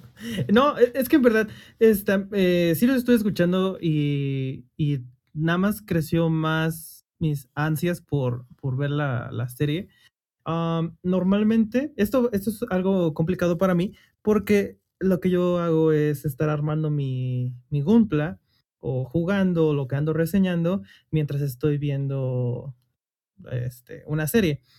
Pero ahorita es un pedo porque pues está en japonés. Entonces, esto va a necesitar mi full concentración o aplicar este la, la zamperiña, no ir por los cigarros, porque ahorita ya, ya fue por los cigarros, ya, ya, ya nos abandonó. Este, ponerlo en inglés. Igual lo podré intentar para pues para calar, porque pues ah, vamos a intentar ver las dos partes de las dos caras de la moneda, ya sea en inglés o en español, vamos a, vamos a intentar. Pero so far me está gustando muchísimo. O sea, los sonidos que, que aparecen en la serie son exactamente igual. O sea, ya como que te esperas qué es lo que va a suceder o qué es lo que está pasando. Entonces, um, sirve bastante haber visto, bueno, haber jugado Cyberpunk. Sí, eh, te, da, te da un mayor trasfondo. Ah, y de hecho, acabo de leer cuando terminó el primer capítulo que decía universo creado por y sale la personita esta, o sea que pues como ustedes dicen que no no hay no hay una conexión entre lo que jugamos y, el anime, pues no le veo tanto problema. Pero uno sí quisiera hacer este a Leonardo DiCaprio, ¿no? De que, eh, o sea, referencia, ¿no? O sea, que es, es, es alguien pasando ahí, ¿no? Este, que, conoces del, juego. Lo más probable es que se lo termine esta semana. Este, ahí para que el domingo les, les, les diga qué onda y no quedar totalmente este, fuera de la conversación. Pero sí, eh, so far ya llevo, creo que ya voy empezando el tercer capítulo. Este, dura un poquito, eso sí, dura un poquito los capítulos, 22 minutos, se te van a pasar volando. O sea, cuando termine en un, un Deus Ex Máquina así de que, ah, no mames, ¿qué sucedió? ¡Pum! Créditos. Entonces, pinche, pinche anime te hace quedarte a, a ver el siguiente capítulo. Entonces, este, so far me gusta muchísimo, me está gustando mucho. Pues muy bien, muchachos. Entonces, ¿con qué seguimos ahora? Yo creo con la filtración de GTA, güey. O sea, creo que fue la, la noticia del fin de semana, por no decir de la semana, en donde, o sea, primero que nada, lo curioso está en que han habido hackeos, infiltraciones y todo eso tan presentes y tan constantes estos últimos semanas y meses, podemos decirlo. Y parece ser que dentro de tanta hackeada, uno de ellos eh, fue eh, Take Two, o en este caso muy en específico fue Rockstar, porque alguien logró meterse a los sistemas internos de Rockstar, robar no solamente esos 90 clips eh, de video cortitos, son de algunos segundos, uno, alguno que otro siquiera llega a los minutos, pero también se robaron código fuente de las versiones preliminares a las cuales pertenecen estos videos, de GTA Online también, de GTA V, y otras tantas cosillas, detalles, documentos de diseño, etcétera, que creo que no ha habido filtración de este estilo desde quizá... Se parece mucho a lo que pasó con eh, The Last of Us 2, pero creo que incluso va un poquito más allá. Probablemente la única otra filtración que medio se le compare es lo que sucedió con Half-Life 2, que no sé si lo recuerden alguno de ustedes que fue lo que pasó durante los primeros días de Steam, que alguien se metió así por completo, desde como Juan por su casa, a Valve. Hombre, la única filtración que se le compara es la de Wikileaks, cabrón. No, hombre, loco, espérate, carnal. Es por si no te acuerdas de la de Half-Life 2, un vato se No, metió. ¿No te O sea, acuerdas? me acuerdo, me- me acuerdo que, que, que liquearon el source code y todo, pero lo leí after the fact. O sea, Sí, mucho después. Mucho después porque pues no, no, no, no es tanto de mi época el Half-Life 2. No, yo, yo tampoco lo, lo viví tal cual, pero sí leí muchos, ¿cómo les llaman? Postmortems, muchas eh, eh, contadas y recontadas de, de lo que sucedió. Y el caso es que alguien se metió a Valve y robó una Sí. versión prácticamente retail, lo que ahorita sería la versión retail de, de- de Half-Life 2, o sea, una versión completa pero previa a la salida de, del juego y la publicó en internet, cabrón. Así que pocas, en pocas palabras, la versión 0.9 de Half-Life 2 se puso en internet así por completo.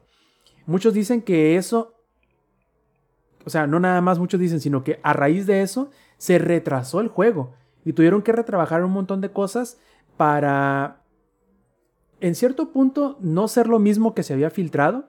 Y segundo, porque eran cosas que tenían que trabajar, pero bueno, a final de cuentas el control de daños y todo lo demás hicieron que tuviera que, se, eh, que retrasarse el juego. Por, eh, digamos que lo bueno en este sentido, en el caso de GTA 6, es que esto no va a suceder, que no se va a retrasar. Primero, porque un juego que no tiene fecha de salida no se puede retrasar.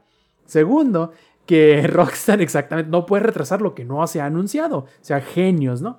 Segundo, que Rockstar ya dijo que, bueno, primero sí, alguien se infiltró en nuestro, en nuestro Slack. Creo que es- esa fue la forma de cómo se hicieron con todo esto. El Slack empresarial que utilizaba o que utiliza o utilizó en algún momento eh, Rockstar para su trabajo en remoto. Eh, y pues que no se, va no se van a retrasar ni mover los planes que ya tenían para con el juego. Y lo que me llama la atención es ver si terminarán tomando repercusiones legales en contra de este sujeto, quien, quien quiera que sea, porque si hay empresas vengativas en cuanto al publishing y desarrollo de videojuegos, Creo que, eh, que junto con Nintendo quizá tenemos a Es- esos es vatos de Take Two. vi- Viene Nintendo, Disney y Rockstar. De hecho, Exactamente. había, acababa de leer por ahí que, no sé si también se enteraron, que Uber también tiene este, la seguridad del tamaño de... mm, ¿Qué podría ser? ¿Qué podría ser equiparable? Tiene, tiene la misma seguridad que Scotiabank, básicamente. Ajá, es, es como de... que BBVA, preguntan- cabrón. Es como te, te preguntan, ¿usted es un, un ratero? No, pásele. Así, así le pasó a Uber. Este, y también Eh, leí es- por ahí. Es, co- es como el meme de que está el don revisando a todos en el concierto. Ah, no sí, el video que le hace. Y le hace el picho. Listo, ya no trae nada. Para los de la versión grabada, literal es un señor revisando por armas a la entrada de un concierto.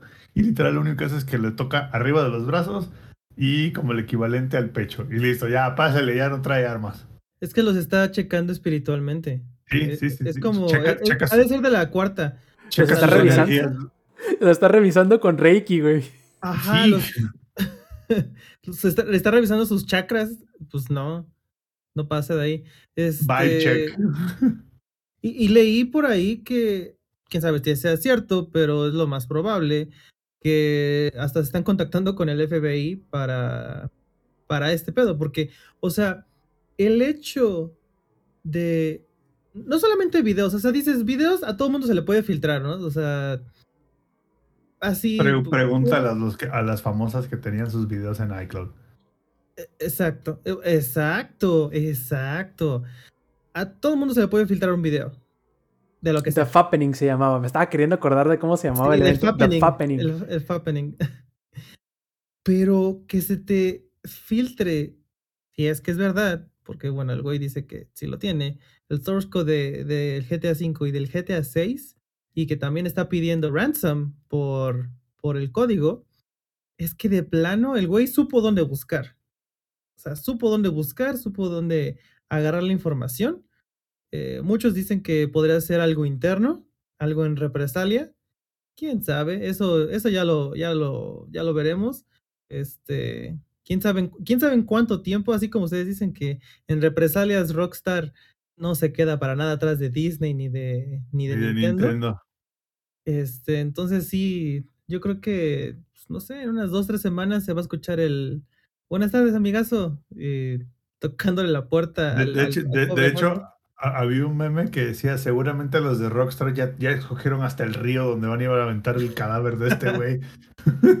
Mira, van a aplicar todo lo que nos han mostrado en Red Dead Redemption 2 y Sí, GTA sí, sí. 5. Se lo van a ir a dar de alimentar a los cocodrilos, güey. Y a la pregunta del chat de que dice, mucha raza dice que con una filtración así puede llevar a la ruina de Rockstar. ¿Por qué? La neta no los va a llevar a la ruina. Lo único que podría llegar a hacer es que la gente muy hábil tenga hacks día uno, pero de ahí a que no vendan más, no, no, hay forma. Y hasta esos hacks, hasta eso, Rockstar va a ser muy. O sea, obviamente sí se puede atrasar, quién sabe. O sea, bueno, acuérdense, atrasar no existe en, es- en este vocabulario porque, pues, no, no, no se sabe cuándo putas madres iba a salir el puto juego. O sea, podría salir en el 2024 hasta el 2026, conociendo. Es una de esas cosas que nunca sabremos. es, nunca sabremos. Este. Pero eso de que va a arruinar a Rockstar, para nada. Sa- ¿Sabes, ¿Sabes cuánto le sigue ordenando, ordenando Rockstar a GTA V? O sea, tienen, Sí. tienen dinero de sobra. O sea, es ese sí. meme de, híjole, nos estamos quedando sin, sin, este, sin dinero de voltea y todo, este, 100 kilómetros profundos de puro oro macizo. Así, así son las cuentas bancarias de, de Rockstar. Esto simplemente es como de. ah, puta madre. Y, a llamar a todos los abogados en este momento. Y ya. ¿Quién- Es- es- quién? es- ¿Quién puso contraseña 1, 2, 3, 4 en Slack? A ver, Ajá, ajá. Porque, no, no sé tú, pero eso fue, eh, fue PR gratis para Rockstar de todo eso. Fue nada más crearle más hype a todos los fans. Este. Fue, pues. y by- the way, de los, los que creen que esto fue un hack así tipo Matrix, que un güey se conectó así de un cubo Rubik atrás de su cabeza y hackeó los servidores de Rockstar, no. Seguramente vulneraron la cuenta de alguien que te- que estaba Sí. la Netrunner ahí corriendo todos los códigos y hackeando. Metida en la bañera, ¿no? La Ándale. bañera con hiel. No, seguramente alguien, algún tarado, güey, puso contraseña 123 como su contraseña y por ahí Oh. le dieron O, o, o quiso saber, o quiso saber este. vampiras. ajá, La- las vampiras sea calientes en su zona. Vampiras calientes en su zona, o quieres saber cuál, cuál de esos 10 Pokémones este, de Halloween sería, sería tu. Este. Tu, tu- ajá. Ah, puta madre, Rob. Ah, ya valió verga esto. Continúa, Roberto, ya, dilo. También puede ser porque recuerden que hace algunos meses. Contesta, este quiz y te diremos cuál Pokémon legendario eres. ¿no? Exactamente, ¿no? Entonces, ah, lo dijo mejor Sam que, que Lady. Es que ya es Digo. otaku, ¿qué quieres? Ahí. sí, viejo.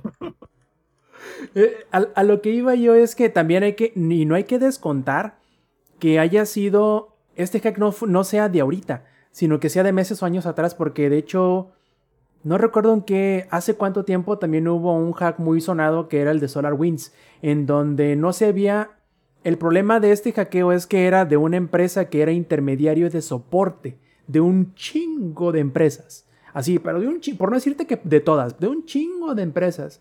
Y puede ser que ese hack se relacione con este porque a lo mejor eran la empresa que le daba soporte o el Slack o el administrador haya sido parte de este hack y por ahí se hayan metido rascándole y rascándole hasta llegar a un objetivo interesante, como en este caso fue Rockstar. Ahora, contestando lo que dice el adito, yo tampoco creo que vaya a afectar mucho salvo a los responsables. Probablemente les llegue una cagada, una bajada de, de bonos a lo mejor, pero...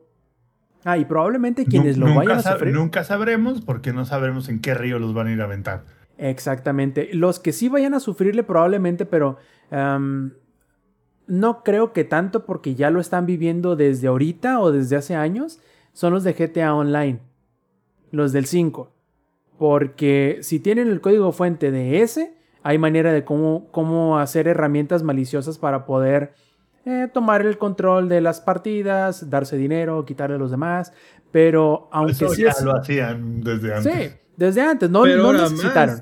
Sí, y a lo que voy es que aunque tienen código fuente del build previo del cual pertenecen todas estas imágenes y todos estos videos, ese build se estima que sea de finales de 2019, principios de 2020. O sea, se- es un build ya para estos entonces viejos. Y probablemente mucho del código fuente que estuviese en ese build ya no se utiliza en el que ahorita actualmente estén desarrollando y por consiguiente el que salga dentro de dos años probablemente no tenga tanto o no contenga tanto de este código fuente del cual se puedan aprovechar. Claro, esto no quiere decir que no vayan a haber ciertos hacks o ciertas trampas que se puedan utilizar de manera maliciosa cuando se abre el multiplayer de GTA 6, pero eso es algo que estamos por ver.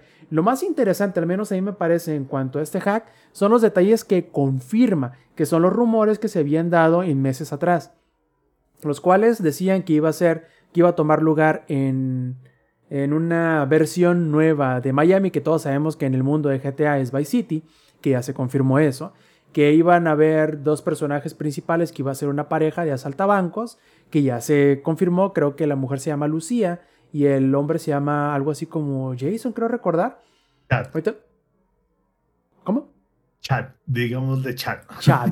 Digamos, digámosle John Doe para que sea el, el nombre este, por default del gringo. Y em, también vimos ciertas mecánicas que se llevaban a cabo en estos videos, como por ejemplo asaltar este, changarritos, eh, meterte a los clubs de striptease y cosas de ese estilo. Entonces, todo lo que acostumbramos de, GTA ve- vendrá, pero eso sí, lo que, lo que me parece todavía impresionante para esta altura del, del, del partido es que la gente para una versión tan, tan, tan, pero tan previa a lo que vamos a terminar viendo cuando salga el juego, la queja más común es, Zampi, pon atención, se ve del culo. No O sea, me cabrón. digas. No, ¿cómo crees? Pinches Claro. morros nalgasmeadas que tienen acceso al internet con pinches comentarios todos pendejos. Es un pinche build de antes de que salieran las consolas de actual generación. Es Deja- obvio deja- que se va a ver de la verga. Deja tú eso. Literal, lo último que se hace en el desarrollo de un videojuego es pulir los gráficos. Es el último paso, güey. Entonces es como, hey, neta. Es como hace poco ah, alguien filtró un build pre-alfa, alfa, algo así de Life is Strange. Y ni siquiera habían texturas de personajes, güey. O sea, era. Era, er- era así como el, el, el puro asset del autobús sin animaciones ni nada. Y parecía un asset así de que. De esos genéricos de Google Sketch, para que te des una idea. O del Marvel's Spider-Man, que también la- los edificios eran puros eh, rectángulos grises. Y ya, listo. Obvio. Pues es un. Es pre, pre, mamadas. pre, pre-alfa, cabrón. Es casi proof of concept lo que tienen, No, no, lo que la no mayoría de estos videos muestran. No digas mamadas, Mary Jane. Sí, cabrón. Pero bueno, ya veremos qué, qué sucede. Yo creo que de esto no vamos a dejar de escuchar dentro de un buen tiempo. De hecho, y como nota al margen, acaba de suceder otra filtración similar, no tan grave, pero similar con Diablo 4. Eh, y la diferencia, primero es que se trató de un güey que tiene acceso al pre-alfa y que se puso a presumirle a sus compas en Discord este, cómo jugaba y pues le grabaron la pantalla y lo pusieron en internet. Pero la diferencia más grande está en que Blizzard dijo, jajaja, publicidad gratis, no hay que tumbarlo, dejemos que la gente lo vea, de todas maneras ya está casi terminado, se ve muy chido. Y aprovechemos para, para anunciar que habrá una este, alfa cerrada y luego va a haber una alfa abierta y luego una beta que van a poder entrar prácticamente todo el mundo el que se suscriba.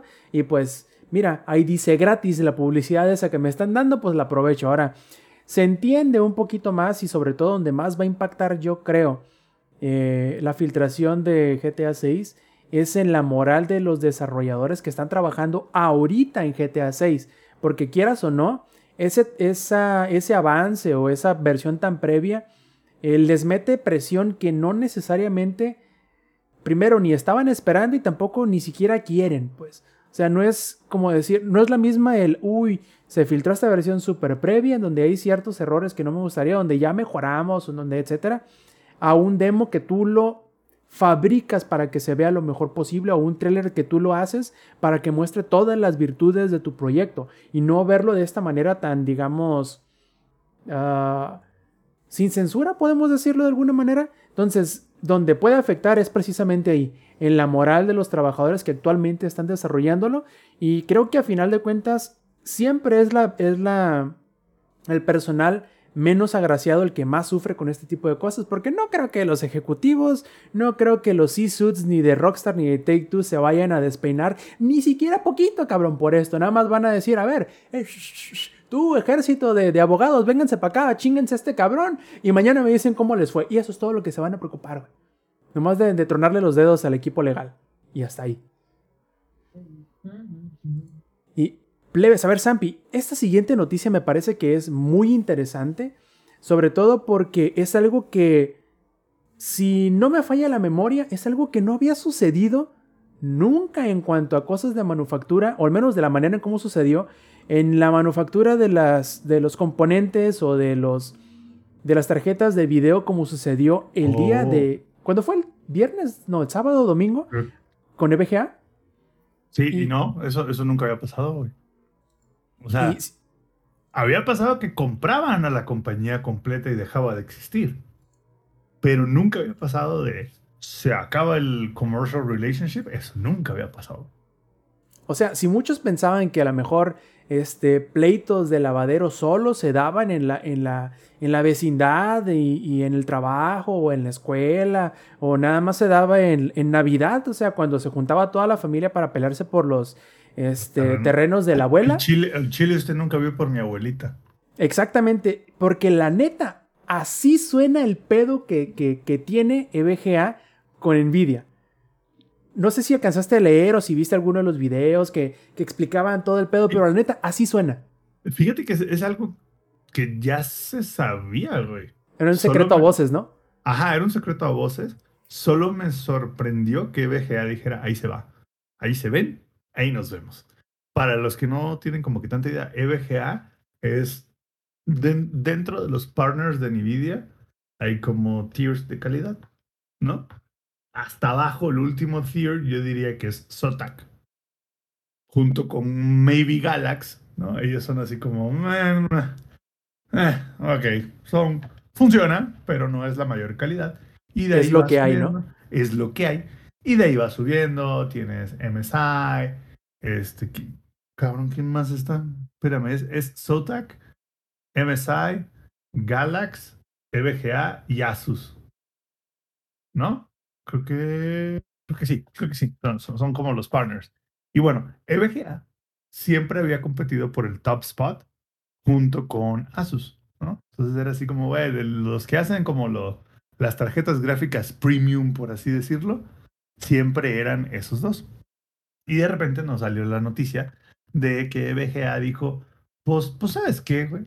La verdad, ya estoy hasta la madre de ti, Nvidia, ya estoy harto de ti, estoy harto que cada que vamos a lanzar un producto no me dices cuánto va a costar, no me dices cuál es el precio, aparte me limitas cuál es el precio a lo que lo puedes vender y me avisas si es que veo el stream de cuando presentes el producto. Si no veo el stream de cuando presentes el producto, ni siquiera me entero. Entonces, el BGA salió y a sorpresa de todos dijo, ¿sabes qué? Ahí se ven, nosotros nos salimos de, de- esta onda y ya no vamos a hacer más tarjetas de video en, en relación con NVIDIA, lo cual fue una sorpresa porque aparte mañana van a, a- a, este, a presentar la serie 4000 y, y con sus 4000 watts de potencia que necesitan.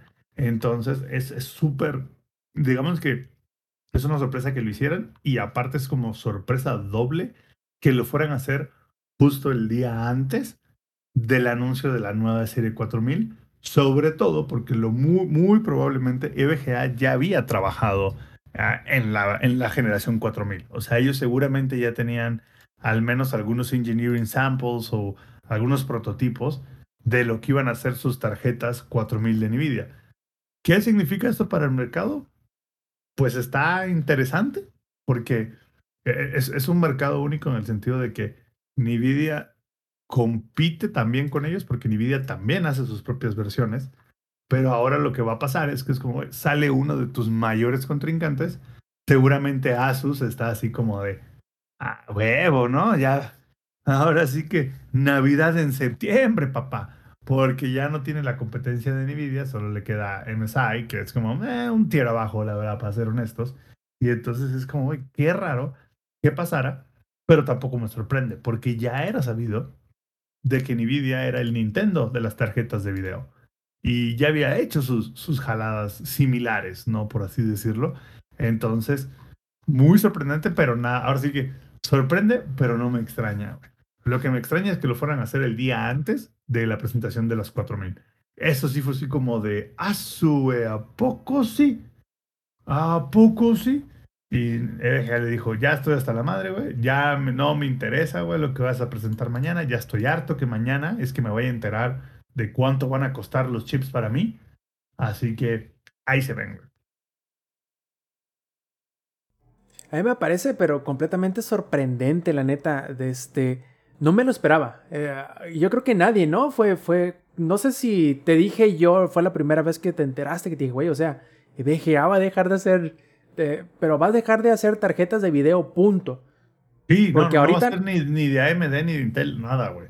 Al punto del de Windows Mac, ya van a subir los precios otra vez. Yo hace tres podcasts mencioné cómo este era el mejor momento para conseguir su tarjeta de video serie 3000. Y este, sobre todo porque las series 4000 van a estar bien chidas, pero van a estar bien caras y van a requerir una central termonuclear para correrse. Sí, cabrón. Y, y sobre todo, lo que podría llegar a preocupar, pero igual no creo que tanto, es el soporte en cuanto de software. O sea, uno podría pensar, a lo mejor Nvidia va a tomar eh, venganza en contra. No creo. Porque es lo que podría pasar, pero no creo que vaya a pasar. No, no va, no va a pasar. Y de hecho, VGA dijo que van a seguir dándole soporte y a, sus tarjetas Garantía, de la también. serie 3000 y garantías hasta que terminen los plazos de garantía. Y que tienen stock para incluso cambiar tarjetas que se lleguen a descomponer. Pero una vez que se acaben esos periodos, bye. O sea, lo que ves es lo que hay. Así que de hecho es buen momento para conseguir alguna que otra 30-90 por ahí a muy buen precio de VGA. Y, y a esperar, ¿no? ¿Qué es lo que van a anunciar? Es mañana, mañana martes 20, ¿verdad? Mañana, mañana van a anunciar, pero ya sabemos, van a anunciar la serie 4000, que va a ser entre un 15, maybe un 10, 20% más rápida que la generación actual y que va a consumir con un 30% más de energía. Marquen mis palabras. 30, se- y se me hace poquito. Creo que va del Ma- 40 para arriba, carnal. Marquen mis palabras que van a ser así como de, acá está, increíble, sí. Este, nada más que requiere una fuente de poder de 1100 watts. Listo, bye. Va a estar bien, va a estar tan perrona que vamos a poner la nueva feature. Si le pones un sartén, puedes hacer tus huevitos en la mañana ahí sin ningún pedo. Deja Por- eso, güey. Si, si pones unos huevitos cerca de la computadora, lo- los, los hace huevos duros, güey. Ah, huevo. Bueno, ya veremos cómo se desarrolla, porque también esta es como, co- como les digo, es como chisme de lavadero. Obviamente que vamos a saber más detalles, vamos a ver más lados, quién sabe qué repercusiones. eh, porque las repercusiones más cabronas a lo mejor voy a ser para los trabajadores, ¿no? Que ahorita de momento los trabajadores de BGA siguen chambeando, les siguen pagando, pero hay personas que de manera efectiva ya no tienen trabajo que hacer. Por ejemplo, el vato este, el Kingpin, que era el, el especialista en cuanto a enfriamiento y overclocking de las, de las tarjetas que para los que compran tarjetas gráficas, si alguna vez vieron edición Kingpin, que eran las más caras dentro de su modelo, Era Edición, porque- ta- el- edición ladrillo. sí, eran las chidas, ¿no? Son las, las chidas dentro de las chidas, pero las caras dentro de las caras en su modelo. Entonces, ese vato que se dedicaba específicamente a moverle un volt aquí, un ampere acá. Bueno, pero un- lo, lo- lo- lo bueno es que él todavía tiene las tarjetas madres, porque VGA también está haciendo tarjetas madres Kingpin. Entonces, ah, ok, ok. eh, él podría como que, ah, bueno, ya no me enfoco ahí, ahora me enfoco en tarjetas madres, pero, pero sí, ya no va a existir esa, esas Kingpin de triple conector de 8 pines que jalan 500 watts, ya no van a existir, ahora van a ser, van a subir hasta de precio esas, de mí te acuerdas. Esas ediciones claro. en particular. Sí, sí, claro, porque ya no las van a ver. Quizás se va para otra empresa, ¿no? Ya está, ya creo, en Shanghái viviendo, así que puede agarrarse a cualquier chango de los otros competidores, pero, e incluso, ¿no? A lo mejor hacer subir de tier alguno de los otros este, manufacturadores de, de dos o tres peldaños para abajo, o sea, Ya, ya me acordé quién es el otro, los otros dos que hacen tarjetas para Nvidia, PNY y Gigabyte. sí es cierto, esos son los, y son los buenos, ¿eh? Está- o sea, están chidos, mejor dicho, o sea, no, no es que uno sea, entre comillas, el malo de entre todos ellos, sino que, digamos, No, no, en cuanto a es- precio, en cuanto a potencia... Es, es el menos mejor. Exactamente. Entonces, eh, hay que ver, o, o será interesante conocer qué repercusiones o qué efecto dominó vaya a tener con otros manufacturadores, si esto vaya a terminar cambiando, que no creo, pero vamos a ver si esto va a terminar cambiando la relación entre Nvidia y los otros manufacturadores que siguen ahí Yo chambeando. creo, yo creo que sí. O sea, yo creo que sí va a haber una presión hacia Nvidia para dejar estas prácticas. Porque, a ver, AMD no compite. O sea, tiene sus versiones reference, pero no las vende ellos. O sea, solo es como la hacen casi, casi así como de, hey, aquí están, listo, se acabó. Pero Nvidia sí vende sus versiones reference. Entonces, como que parte de la queja es, tú, aparte de ser mi supplier, compites conmigo y no me dices nada, güey. O sea, literal, yo me entero de qué mierda vas a sacar junto con la gente, ¿no? Junto con tu stream. Entonces, yo creo que sí va a meter cierta presión en, en el resto de, digamos, de, en, en el resto de, lo, de, de los manufacturers. Va a ser así como, hey, ya estuvo, banda, ¿no? O sea, ya, ya estuvo de, de que nada más no me das nada y me tienes aquí corriendo como loca. Yo creo que sí, va a meter, sí van a meter cierta presión ahí. Co- Como dice el dicho, ¿no? Ni todo el amor ni todo el dinero envidia, porque cabrón. Se, se nota, ya para, para cerrar el tema, se nota que Nvidia quiere hacer lo que está haciendo o lo que lleva años logrando Apple, que es como que apoderarse de toda la, la, la supply chain para ellos hacer lo que quieren con quien quieren y nada más, cabrón. Pero yo creo que todavía les falta algún tiempo para poder llegar al nivel que ahorita tiene Apple en donde ya tienen su propio microprocesador y ya ellos No, son y- los que y- llevan el sartén por el mango. Y, y Apple son los únicos que venden el iPhone. Ellos no tienen third party sellers que hagan otras versiones del iPhone, por así decirlo. Justo. Entonces, o sea, tampoco Nvidia se va a aventar a. Voy a empezar a cortar relaciones comerciales con todos mis partners para yo ser el que produzca y yo venda mis únicas versiones. No lo creo. O sea, sería. Sería aventarse de cabeza al precipicio. No creo que lo hagan. Al menos no ahorita. Y otro detalle que, que se nos estaba olvidando mencionar, pero que probablemente vaya a ser un gran factor porque creo que formaba parte de los planes de Nvidia desde uf, hace tiempo y contaban con ello, era la integración o la absorción o la compra de ARM que no se logró. No, Entonces, no- eh, no Eso era parte, era parte crucial de su estrategia de volverse Apple prácticamente, pero en su propia rama. Y no los dejaron, ¿eh? No los dejaron. Y ya no se va a hacer. Entonces, a Dios. no sabemos es, ese factor junto con lo de este EVGA en qué vaya a terminar resultando, porque va a estar súper interesante de aquí en adelante. Primero, ver cómo salen estas nuevas tarjetas, porque si en este momento fue el punto de quiebre, a lo mejor algo tengan que ver estas nuevas tarjetas. Que, que sean muy difíciles de enfriar, que obviamente con tanto, con tanto watts, con tanto TDP, claro que van a ser difíciles de enfriar. Y no solamente que sean difíciles de enfriar, a lo mejor van a querer ser muy agresivos los de Nvidia con su precio, que no le salen los números prácticamente a nadie el tener que enfriar este, un bloque térmico tan gigantesco como el que probablemente vayan a traer. Y pues decidieron mejor decir hasta aquí llegamos, carnal, y con permisito. Ahora, una cosa que a mí me parece increíble es lo que acaba de decir Sony con respecto a su nuevo visor de realidad virtual. Me gustaría que ambos, tanto tú Sampi como Eddie, me ayuden a, a, a platicar de esto porque, primero, si hay alguien que le ha hecho toda la estrategia de relaciones públicas y le ha regalado todo el público del mundo a Xbox, ha sido Sony. ¿Por qué? Porque no encuentro otra forma de cómo en darle sentido a la sarta de estupideces, no solo que ha dicho, sino que ha hecho Sony en los últimos meses, por no decir años. Ha estado cayendo, pero de la manera más estrepitosa, en el abismo del cual había logrado salir con el PlayStation 4, o sea, había logrado ganarse a la gente de vuelta, la confianza, este, de que Es- tenía... Este, ese abismo del anticonsumismo, ¿no? Y no nada más eso, sino que habían tomado muchas buenas decisiones en muchas cosas, no solamente el aspecto de- de- del pro consumismo, pero, hijo, ha sido una tras otra, una tr- que no sé cómo le hacen para seguir pisándose los pies sin tropezarse y irse de hocico. No creo que les falte mucho, pero ¿a qué, Ya ve- mero. ¿a qué voy? Ya no tienen hocico. Ya no tienen hocico. Yo, es que en verdad les falta. A Sony le hace falta una cagada como la que hizo Microsoft allá en el 2000, no sé qué, cuando, cuando, cuando presentaron el, Xbox One y dijeron que iba a haber, iba a traer DRM y que conexión eh, al, internet y todo eso. O sea, necesita esa esa, esa putiza que le metieron todas las personas para que vuelvan a- a caer en sus cinco sentidos. Que todo lo que, absolutamente todo lo que han estado haciendo ha sido anticonsumidor.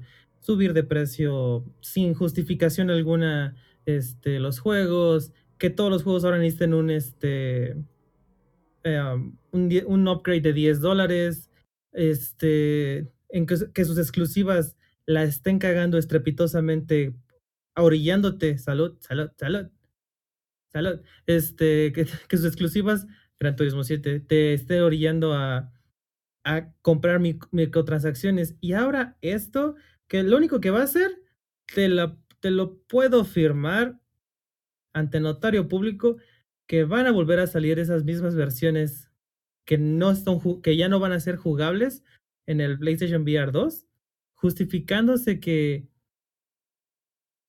es, estamos reimaginando el juego una vez más y porque vamos a poder tener y poder hacer mejores cosas con el PSVR 2 que no se podía hacer antes y por eso no lo podemos traer de vuelta acá. Es Ya dejen de- exactamente lo mismo. Ya dejen de andar reimaginando la rueda, cabrones. Ya sabemos que es o sea, ya- redonda, ¿no? Ya te sabes, ya te sabes su discurso de, de para justificar.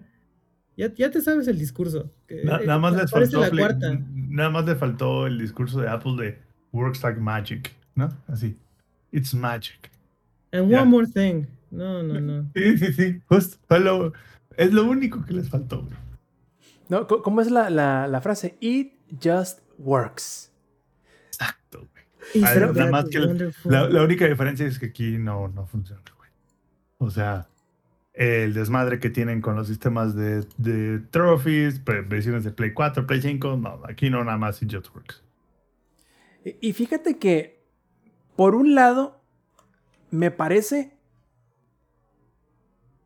no te voy a decir que increíble, pero yo creo que hay una versión del, de la declaración que hace, ahorita te voy a buscar el nombre del, de quién fue el que hizo esta declaración, pero hay una versión de, de esa misma oración que dijo que hace sentido. Puedo encontrarle el motivo del por qué, pero creo que la manera en cómo lo dijeron y que hasta ahora no lo han aclarado, es lo que uno se pone a pensar, no puedo creer que lo hayan dicho. Porque uno puede decir, es que sí, mira, a lo mejor vaya a haber una versión adaptada para las nuevas capacidades técnicas del visor del PlayStation VR, pero aún así va a poder correr los juegos viejos. Pero no, ¿qué dijeron? Como este nuevo PlayStation VR tiene nueva tecnología, como las pantallitas que ahora son en 4K, tienen HDR, los nuevos controles, la vibración áptica, el, tracking de, de interno del mismo visor, bueno, o sea, son cosas que no trabajan o no funcionan exactamente igual uno a uno a con el visor anterior. Excepto pero, que sí funcionan. Exactamente, o sea, pues, o sea, uno puede decir. Entiendo que no hayan juegos del 2 en el 1, pero no hay razón para que no hayan juegos del 1 en el 2. Exactamente. Es como con el PlayStation 5, o sea, juegos del Play 4 corren en el 5 sin ningún problema. Obviamente, los que sean específicamente para el PlayStation 5 van a correr más chido. Y hay versiones del adaptadas para que corran mejor de juegos de PlayStation 4. No veo por qué en el VR no pueda hacer algo similar. Y como te digo, yo entiendo que tenga ciertos beneficios tecnológicos el nuevo visor. Que lo peor del asunto, o lo mejor de, de, manera irónica si lo quieres ver, es que un día antes el internet estaba lleno de los previews de la gente que en el Tokyo Game Show había probado el PlayStation VR 2. ¿Viste alguno de ellos? ¿Supiste, leíste lo que decía la gente del PlayStation VR 2? Era, es una maravilla técnica. Es un, en realidad no es un paso adelante del, del, anterior, es un salto completo. Está bien cabrón, nomás para que 24 horas después llegara este güey que es, a ver, ¿cómo se llama? Ah. Hideaki Nishino, para que llegara él a echar todo para abajo en una patadita. Así está, está cabrón, la neta, ¿eh? La verdad es que me sorprendió la manera en cómo yo creo que desencantaron a mucha gente que estaba no solamente deseoso, sino emocionado por el PlayStation VR 2. Yo creo que mucha de esta gente dejará de estarlo. Y en muchas ocasiones yo he visto a gente que está desanimado con el, con el PlayStation VR 2 después de esta noticia. Y el hecho de que haya pasado tanto tiempo, o sea, llevamos dos o tres días de esto, y no hayan salido ni siquiera a intentar arreglar, o sea, ya están viendo el arbusto todo despeinado, ¿no? Que no hayan querido llegar a cortarle así tantito, darle forma. Me parece que es letra a letra exactamente lo que dijo este vato y no es, y no es algo que haya cagado al decirlo mal. Y eso es lo peor del asunto, yo creo. Es que no les interesa, güey. Exacto. es más, a sus ojos no hay nada que arreglar, güey. Es lo que es, punto. Se acabó, güey. O sea, a lo mejor no tiene sentido desde el punto de vista técnico o lo que sea, pero sabes, sí que tiene sentido desde el punto de vista económico, güey. otro, ¿cómo se dice? Otro dicho, plebes, it's not a bug, it's a feature. O sea, no la cagamos, es como, de, es como lo, lo prevíamos decir, es el mensaje con, correcto y completo lo cual no sé si me da más risa o me da más tristeza, pero a final de cuentas yo creo que Sony le está cagando todo en donde puede y además está buscando dónde más seguirla cagando y eso está de preocuparse. Para Microsoft no, obviamente está de preocuparse. Está buscando así de dónde no he metido el pie para ir a meterlo, pero lo bueno es que los Songers este, saben que todo lo hace Sony por ellos, güey. Y seguramente alguna excusa estúpida se inventaron para decir y justificar que el movimiento era lo correcto para la industria. Así es. Y hablando de la industria, hablando de Tokyo Game Show, yo creo que vamos a dar, Eddie, ayúdame aquí, por favor, vamos a dar un ligero repasón sobre de lo que más interesante nos pareció de lo que vimos durante este, el fin de semana pasado, que prácticamente la mejor manera, dijo eh, Nintendo, Sony, Microsoft y todos los demás publishers, la mejor manera de celebrar el puente patrio es con monas chinas. ¿Por qué? Porque se fueron a, Tokio participar a lo que sería el E3 de Japón, o sea, el Tokyo Game Show, en donde se presentaron un chorro de cosas. Primero que nada hubo un Nintendo Direct, luego hubo un este, State of Play, luego también ahí hubo un Microsoft Showcase, bueno, hubo un montón de cosas, un montón de anuncios, un montón de juegos nuevos y viejos, que digamos hicieron parecer prácticamente que tuvimos otro E3 y estuvo muy chido, a mí me gustó bastante todo lo que hubo. No todo, pues, pero todo lo que sucedió así englobado me pareció bastante interesante, sobre todo porque siempre hay cosas interesantes que ver de los desarrolladores japoneses. Y, este, a ver, Eddie, primero que nada tuvimos el eh, Nintendo Direct. ¿Qué vimos ahí en ese Nintendo Direct que, este, que te llamó la atención? Escuché por ahí que Pikmin 4. Ah, ok, entonces no vi, Sí. no vi mal. Este, dato curioso, yo siempre he tenido ganas de jugar los Pikmin, jamás he podido jugar ni uno. Creo que es algo que debo de cambiar. eh, voy a investigar a ver en cuánto anda el Pikmin 3. Este, y no sé si están los otros dos para, para, para Switch, no, no tengo vagos recuerdos. Pero me alegra, me alegra escuchar que, que Pikmin 4 este, ya haya sido anunciado. Ah, tengo vagos recuerdos que hace algún tiempo había mencionado este, cierta personita de Nintendo que iba a haber una versión 4 y pues bueno, se los cumplió. A ustedes sí les cumplen este, sus versiones 4, no como Metroid Prime 4, que eso es algo, un puto invento de los, de los papás. Este, y chinguen a su madre todos, porque ni siquiera una remasterización de los tres. Mi Wii U solamente existe, solamente no lo tiré ni nada, porque ahí tengo la versión remasterizada. Bueno, no la versión, la- ahí tengo este la, la trilogía de Metroid Prime, pinche chulada. Este, y ya. Y aparte de Wind Waker y Twilight Princess, este, pero beyond that, meh. Um, y algo que sí me llamó la atención, pero desafortunadamente fue por cosas negativas o cosas diferentes, fue Bayonetta 3. No sé si te percataste, Rob. ¿Le pusieron más ropa a Bayonetta o qué pasó? No entiendo. ¿Cuál es el, Puedes el- ah, el eh, disgusto? puedes decidir si va con ropa o sin, si va con pelos o sin pelos.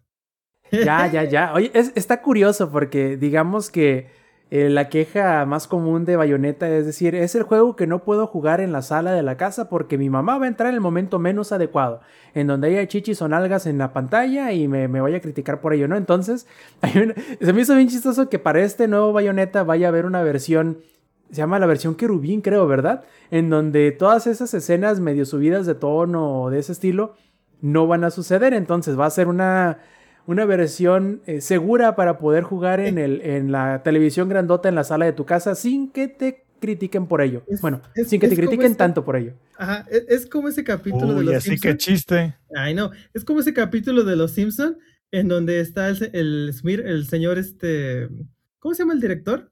Direc- el de los Simpson. Skinner.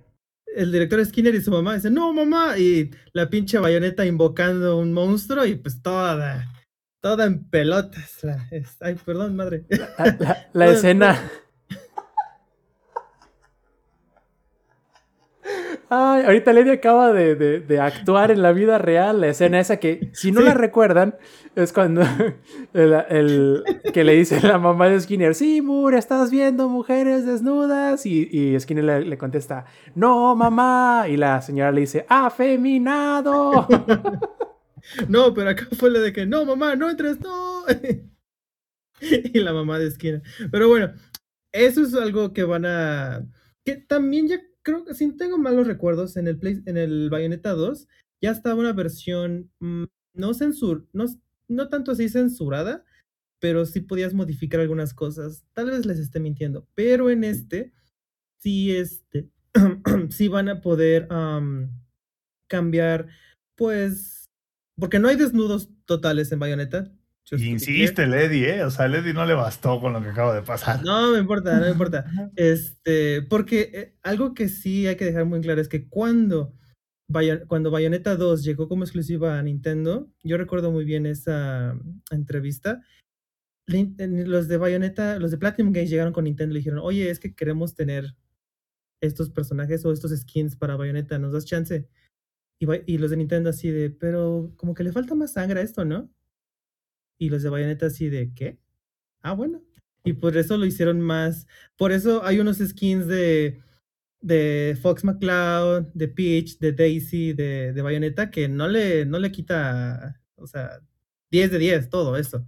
Entonces, esta versión, pues sí, es más como cuando, no, mamá, no entres, y pues, este, pinche Bayonetta eh, transformándose. Eh, eh, eso anunciaron también, y bueno, aquí es donde yo voy, que fue algo negativo, en el que si llegaron a jugar Bayonetta 1 y 2, lo tradicional del modo de combate de Bayonetta era que podías tener dos sets de armas o dos, dos conjuntos. Y en cada conjunto podías tener ya sea los mismos sets, o sea, dos pistolas en brazos y piernas, brazos y pies, perdón, o cambiar a dos pistolas por dos espadas o dos látigos y así. O sea, en el Bayonetta 2 había muchísima más variedad. Pero en este no. En este todo está con un solo tipo de arma. Por ejemplo, el set 1 ya son todas pistolas. En el set 2 ya son todos. Vi una nueva arma que es como un yoyo satánico. Este. O otro que es como el típico martillo. Este. Igual, satánico. Pero viendo un poquito más de eso, se supone que es porque, no sé, es como un combo más específico. Mm, fue un demo de 7 minutos en el que lo mostraron. Para mí se ve demasiado lento, lento a comparación de otros Bayonetta. Eh, no, literal, los primeros minutos fue como de, uh, ok, este, pues sí, así golpeas, o sea, digo, para hacer la versión 3, o sea, para hacer ya la tercera, uh, la tercera entrega, creo que mostraron algo muy básico y muy... Uh, y eso me da, me da mala espina por todo lo, por todo el problema de desarrollo que tuvo el juego, porque llegaba momentos en el que no había director, que no había director creativo, que este, que no había fecha de estreno, que ni siquiera, creo que pasaron cinco años para que saliera el juego, y en, entre esos cinco años apenas tuvimos noticias en el último año, literal. O sea, literal. Y todo lo que están mostrando no muestra para, o sea, yo nada más lo voy a comprar porque pues soy muy Por fan de la serie. Ajá, por los pelos, por la falta de, por la falta de. Este, pero de ahí en fuera, la verdad, eh, híjole, nada más porque Hideki Kamiya está ahí, como creo que está como productor ejecutivo, no está como director, obviamente, porque él nada más está en la primera entrega, that's it. Eh, pero nada más por eso, porque sé que podemos confiar en él, pero híjole, estoy muy, uh, muy escéptico, la verdad. No, no, no esperaría mucho de, de, Bayonetta 3. Digo, ojalá me cierre el hocico, sentándose en mi cara, perdón, este, ojalá me cierre el hocico, este, siendo un buen juego. Dígale, estás jugando. Ay, ahí, perdón. nomás. Ay, perdón. ¿Y saben qué, ¿Y saben qué es lo peor? Que el juego tiene poco tiempo para, para brillar, porque el muy cabrón sale el 28 de octubre. Y una semana después salen todos. Pero todos. Sale Skull and Bones, sale este. Sale también los Pokémon. Pokémon Le Alejandro, Pokémon. Este. Sale también. Obviamente God of War. Quién sabe cuánta madre más sale en esas dos, tres semanas. Entonces, pues. Es una carta fuerte de Nintendo Bayonetta 3. Ojalá que sí.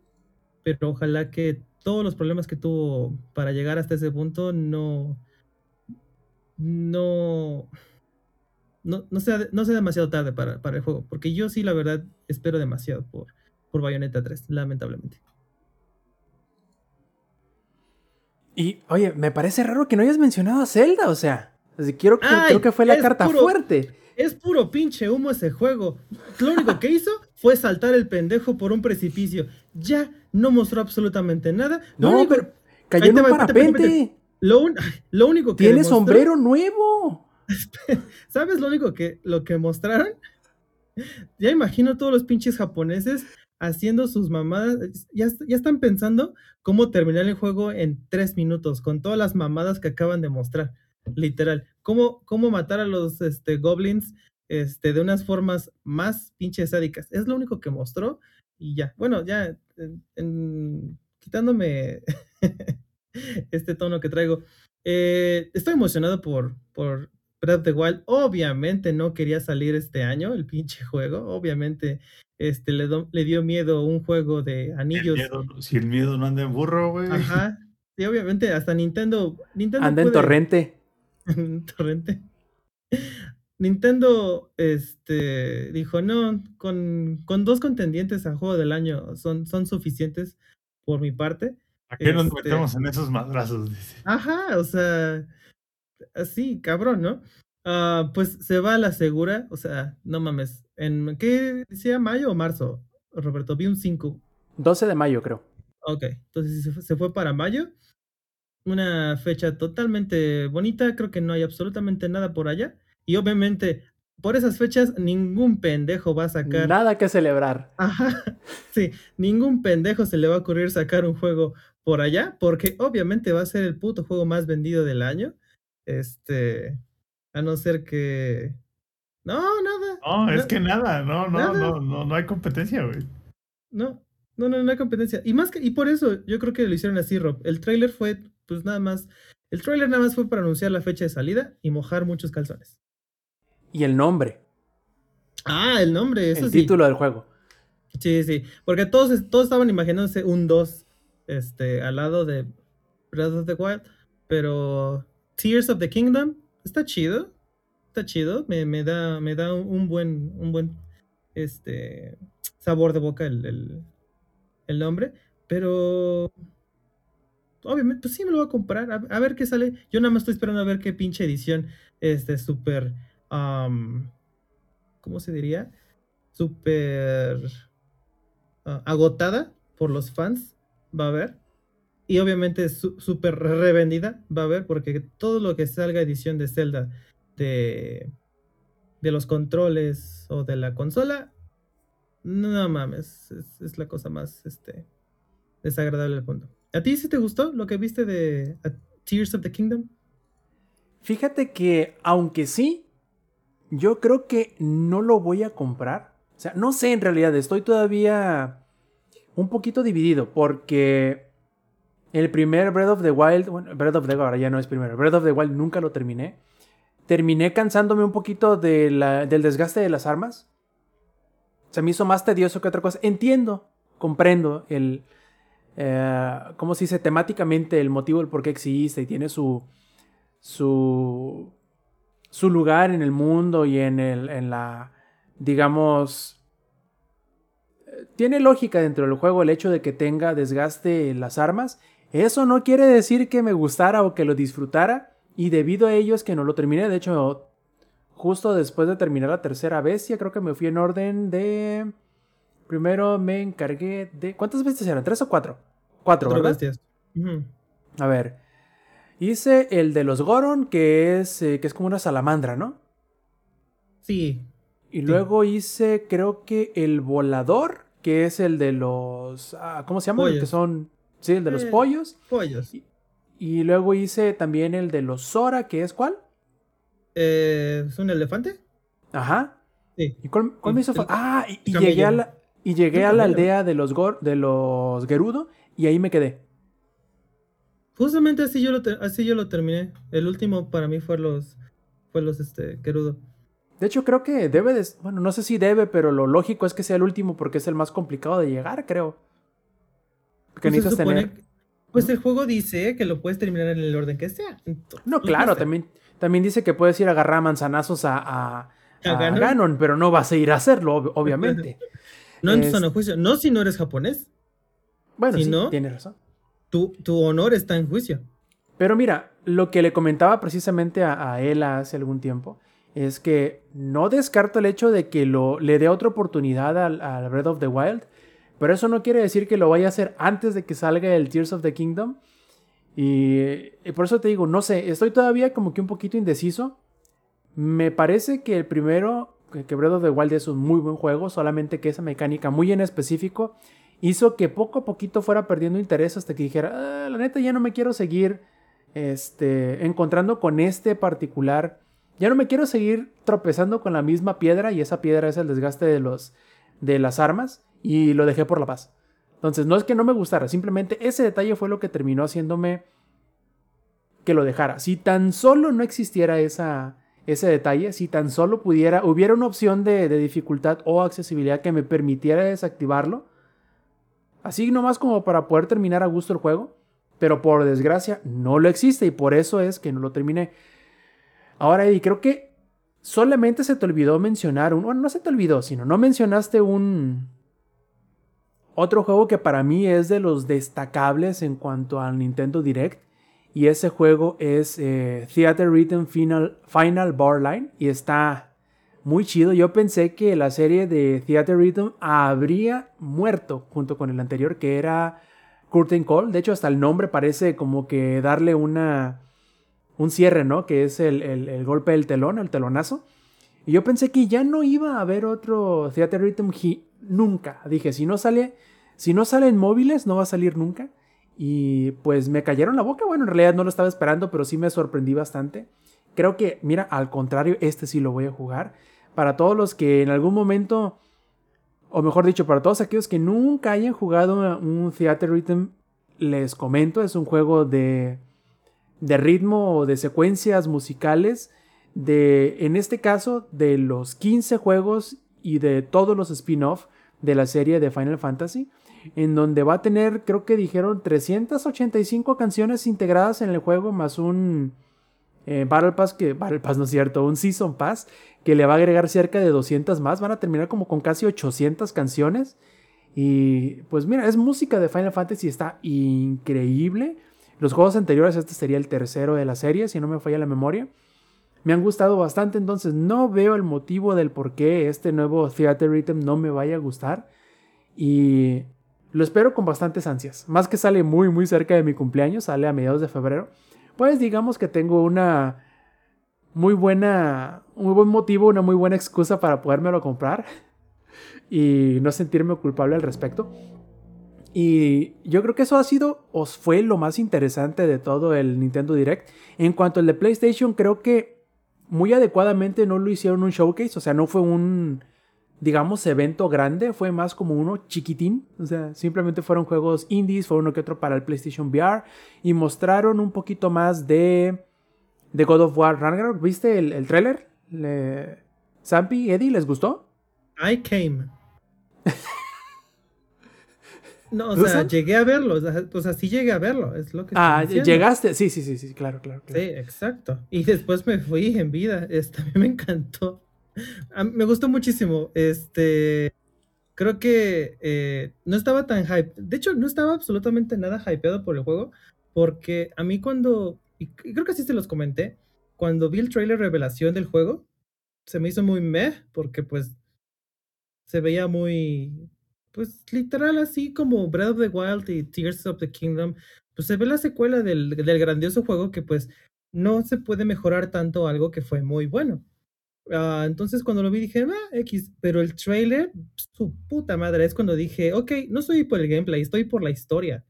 Este, toda la puta historia, no, no, no, o sea, no, no, no, no, no, no, no, no, o sea, cuando Atreus lanza la flecha y los lobos empiezan a hacer esa, esa historia de que uno de ellos persigue al sol y el otro a la luna, y hasta que uno de ellos alcanza ya al sol o a la luna, se hace el Ragnarok es como de, oh, sí. Entonces, este, no sé, me, me, encantó muchísimo eso.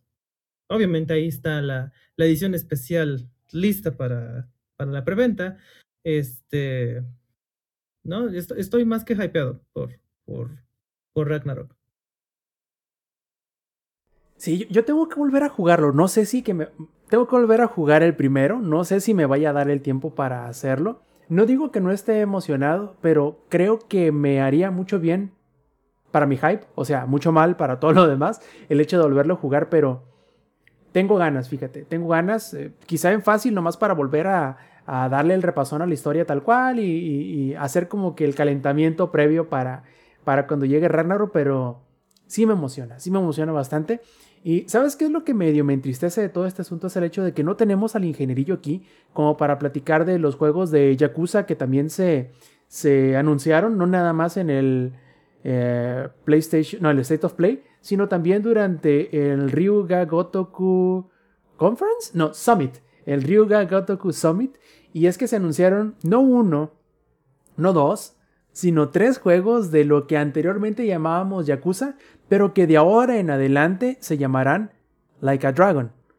Entonces, tenemos previsto para principios del año, creo que también es como por ahí de febrero, va a salir Like a Dragon Ishin, que es la versión Kiwami, por decirlo de alguna manera, que es como un remake, pero al mismo tiempo es hasta cierto punto un remaster también, o al revés, es un remaster, pero al mismo tiempo un remake de lo que en 2014, si no me falla la memoria, salió para PlayStation 4, conocido como Yakuza Ishin o Yakuza Restoration, que es el segundo de los dos, el segundo eh, juego del Japón feudal que hizo el estudio de Ryuga Gotoku, en donde eh, juntan a dos personajes históricos de la era Bakumatsu, que es la era de la restauración japonesa después de de... Ah, no recuerdo qué shogunato fue, pero el chiste es que ya como que llegando a la pacificación, por decirlo de alguna manera, de, de, Japón, en donde el Shinsengumi se encargaba de, eh, digamos, mantener la paz en las, en las calles del Japón feudal. Y está interesante porque vamos a ver los rostros de muchos de los personajes secundarios de toda la serie de Yakuza eh, presentes ahí. Va a ser como como un all-star cast. O sea, vamos a ver personajes del Yakuza 6, del Yakuza 7, del Yakuza Like a Dragon. Y la verdad es que va a estar muy, muy, muy chido. Eh, lo único que me preocupa un poquito es el sistema de batalla, porque no necesariamente porque vaya a ser un juego de pelea, de acción como los anteriores Yakuza, antes de Like a Dragon, sino porque recuerdo que era un poquito luz, un poquito no sé cómo decirlo, un poquito impreciso, creo que sería el término correcto. Y sobre todo los trailers que he estado viendo me dan un poquito la impresión de que va a ser así. Pero aún, como tú bien dices, yo estoy en los juegos del estudio de Ryuga, Ryuga, Gotoku, yo estoy ahí por la historia y por los personajes. Si la acción quizá un flaqueo un poquito, no me preocupa tantísimo. Yo sobre todo estoy muy contento con el hecho de que por fin Ishin vaya a salir de Japón y sobre todo, qué mejor que de esta manera, ¿no? Una, un remaster diagonal remake con cositas nuevas por ahí que vayan a ser como prácticamente una celebración de toda la, la franquicia de ahora, Like a Dragon, antes como lo conocíamos Yakuza. También anunciaron este, eh, un juego intermedio entre Yakuza Like a Dragon, que sería Yakuza 7, y el que va a salir hasta 2024, que será Like a Dragon 8, o sea, Yakuza 8. Va a haber un juego intermedio que va a salir también en algún momento de 2023 que se llama Like a Dragon Gaiden. The Man Who Erased His Name, que es eh, la historia prácticamente de lo que sucede con Kiryu Kazuma, que es el protagonista de los Yakuza anteriores, entre lo que sucedió al final de Yakuza 6, lo que sucedió durante Yakuza 7, para llegar al Yakuza 8. Entonces va a estar muy interesante porque tenemos dos años con tres dos años en donde tendremos tres juegos de Yakuza o ahora Like a Dragon, en donde pues bueno, va a haber muchísimo que jugar de eso en específico y la verdad estoy súper, súper, súper emocionado por ello. Espero que desde este, que el hecho del cambio de la marca eh, que a mí personalmente me va a costar bastante el reacostumbrarme a no decirle Yakuza, sino decirle Like a Dragon. Y yo creo que eso va a sucederle a mucho del fandom y va a causarle mucha confusión a la gente que no está necesariamente, digamos, em, familiarizada con todo este mundillo. Entonces, ese fue como que el resumen del Tokyo Game Show que se llevó a cabo el fin de semana pasado lo que más nos pareció relevante, interesante o, o que más nos gustó. Y ya veremos qué más sucede porque eh, se viene la temporada fuerte de los videojuegos en estos próximos meses. Ya tenemos títulos importantes en camino, eh, en fila, podremos decir. Y se vienen cosas buenas. Yo creo que a pesar de que ha habido relativamente tranquilidad en el calendario de, de estrenos en estos últimos meses, vienen cosas chidas. Y bueno, muchachos, terminamos este Showtime Podcast, pero primero antes de irnos tenemos que pasar a los saludos. Sampi, ¿cuáles son tus saludos esta noche? Pues los que nos van a escuchar en la versión este, grabada, vengan a la versión en vivo, se están perdiendo de la gran interacción del chat y se están perdiendo de lo que realmente hablamos. Porque ustedes escuchan solo el audio, no ven las caras que hace Lady cuando sacó el Gundam y, y, y lo sobó de Cuando la sacó manera. todos sus juguetes de plástico, ¿no? No le vieron el muñeco a Lady. No vieron sus muñecos, no vieron cómo Se la sobó perdieron. y no vieron cómo se sobó ese muñeco. Y los memes que pongo yo también luego, ¿cómo no? Exacto, claro que sí, cómo no. Perfectísimo. Entonces, a ver, ya lo escucharon. Volvió nada más para de- darnos el privilegio de, de- de saludarnos. Lex, ¿cuáles son tus saludos esta noche? Saludos para toda la banda que anduvo acá en el chat, dándonos sus comentarios y sus preguntas. Saludos para Heladito, para Airblader, para Mr. Lindos Mac, para Eddie Márquez, para Minoc, eh, para Brunita, que ahí comentaba al final, y para Brunita le vamos a mandar también un salud, o sea, un saludo en inglés, para los que no saben inglés.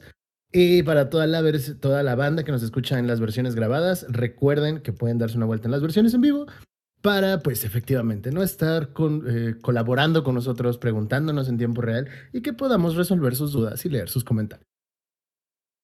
Y también, a ver, Eddie, ¿cuáles son tus saludos esta noche? Este, pues, mis saludos son para ah, la hermana del ex que se titula la próxima. Ah, este, no, se titula días. mañana, se Ah, titula. Mañana. Se titula- y aprovechando que ya me metí, sí, saludos para todo el staff de Anubis, para todo Anubis Esports. Grandes los de Anubis Esports. Eh, qué, qué bonita, qué bonita organizaciones. Ojalá un día trabajar con ellos, la verdad. Son, son increíbles. La pregunta es, si son tan buena organización, ¿organizan chida las pedas? Uy, padrino, te ¿Qué tal, diré. qué tal la logística de las pedas? Lo averiguaremos otra vez el próximo mes. Ah, perfectísimo. Eddie, te interrumpimos groserísimamente. Continúa con tus saludos, por favor. Lo tomaré, pero me ofende muchísimo. Y como le decía para la hermanita del ex que se nos gradúa, este, ya no es una de nosotros, de los que no hemos sido graduados. eh, sí. Entonces es uno de Este, los nuestros ahora. Sí, Sí, sí, sí. exacto. Este, para mi queridísima Abigail, que ahí nos estuvo escuchando. Y se Oye, estuvo risa. literal, para, para la llamada pasó del, del peldaño de Ah. los de abajo para el peldaño de los de arriba. Sí. Pasó de, te- de ser una imagen a ser este live feed, básicamente. Sí. Este. ¿Ven? Se lo, pierden Abby, en la, se lo pierden en la versión de audio. Ya ven. O sea, síganos escuchando en el carro, pero cuando puedan, dense una vuelta por acá. O en la bici, o corriendo, o para dormir, no sé, lo que necesiten. Bueno, si nadie O más me interrumpe. dormir.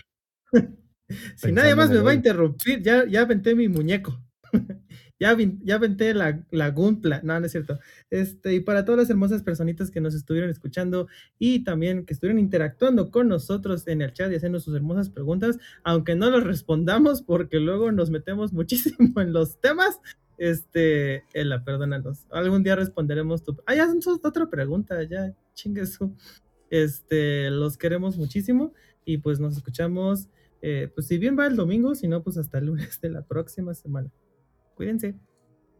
Perfectísimo, muchachos. Y solamente para recalcar el punto, recuerden que, pueden acompañarnos en las grabaciones en vivo del Shot Podcast los domingos 7 y media de la noche, horario de la CDMX, a través de twitch.tv diagonal langaria. Si quieren seguirnos en nuestras redes sociales, hacernos llegar sus comentarios, preguntas y todo tipo de, eh, digamos, eh, participaciones, pueden hacerlo en nuestras redes sociales que pueden encontrar en langaria.net diagonal enlaces. Si no nos queda más, muchachos, nos despedimos de parte del ausente ingenierillo, de parte del ex, de parte del Samperi de Lady. Yo fui Roberto Sainz o Rob Sainz en Twitter. Nos vemos la semana que entra. Stay metal. Langaria.net presentó.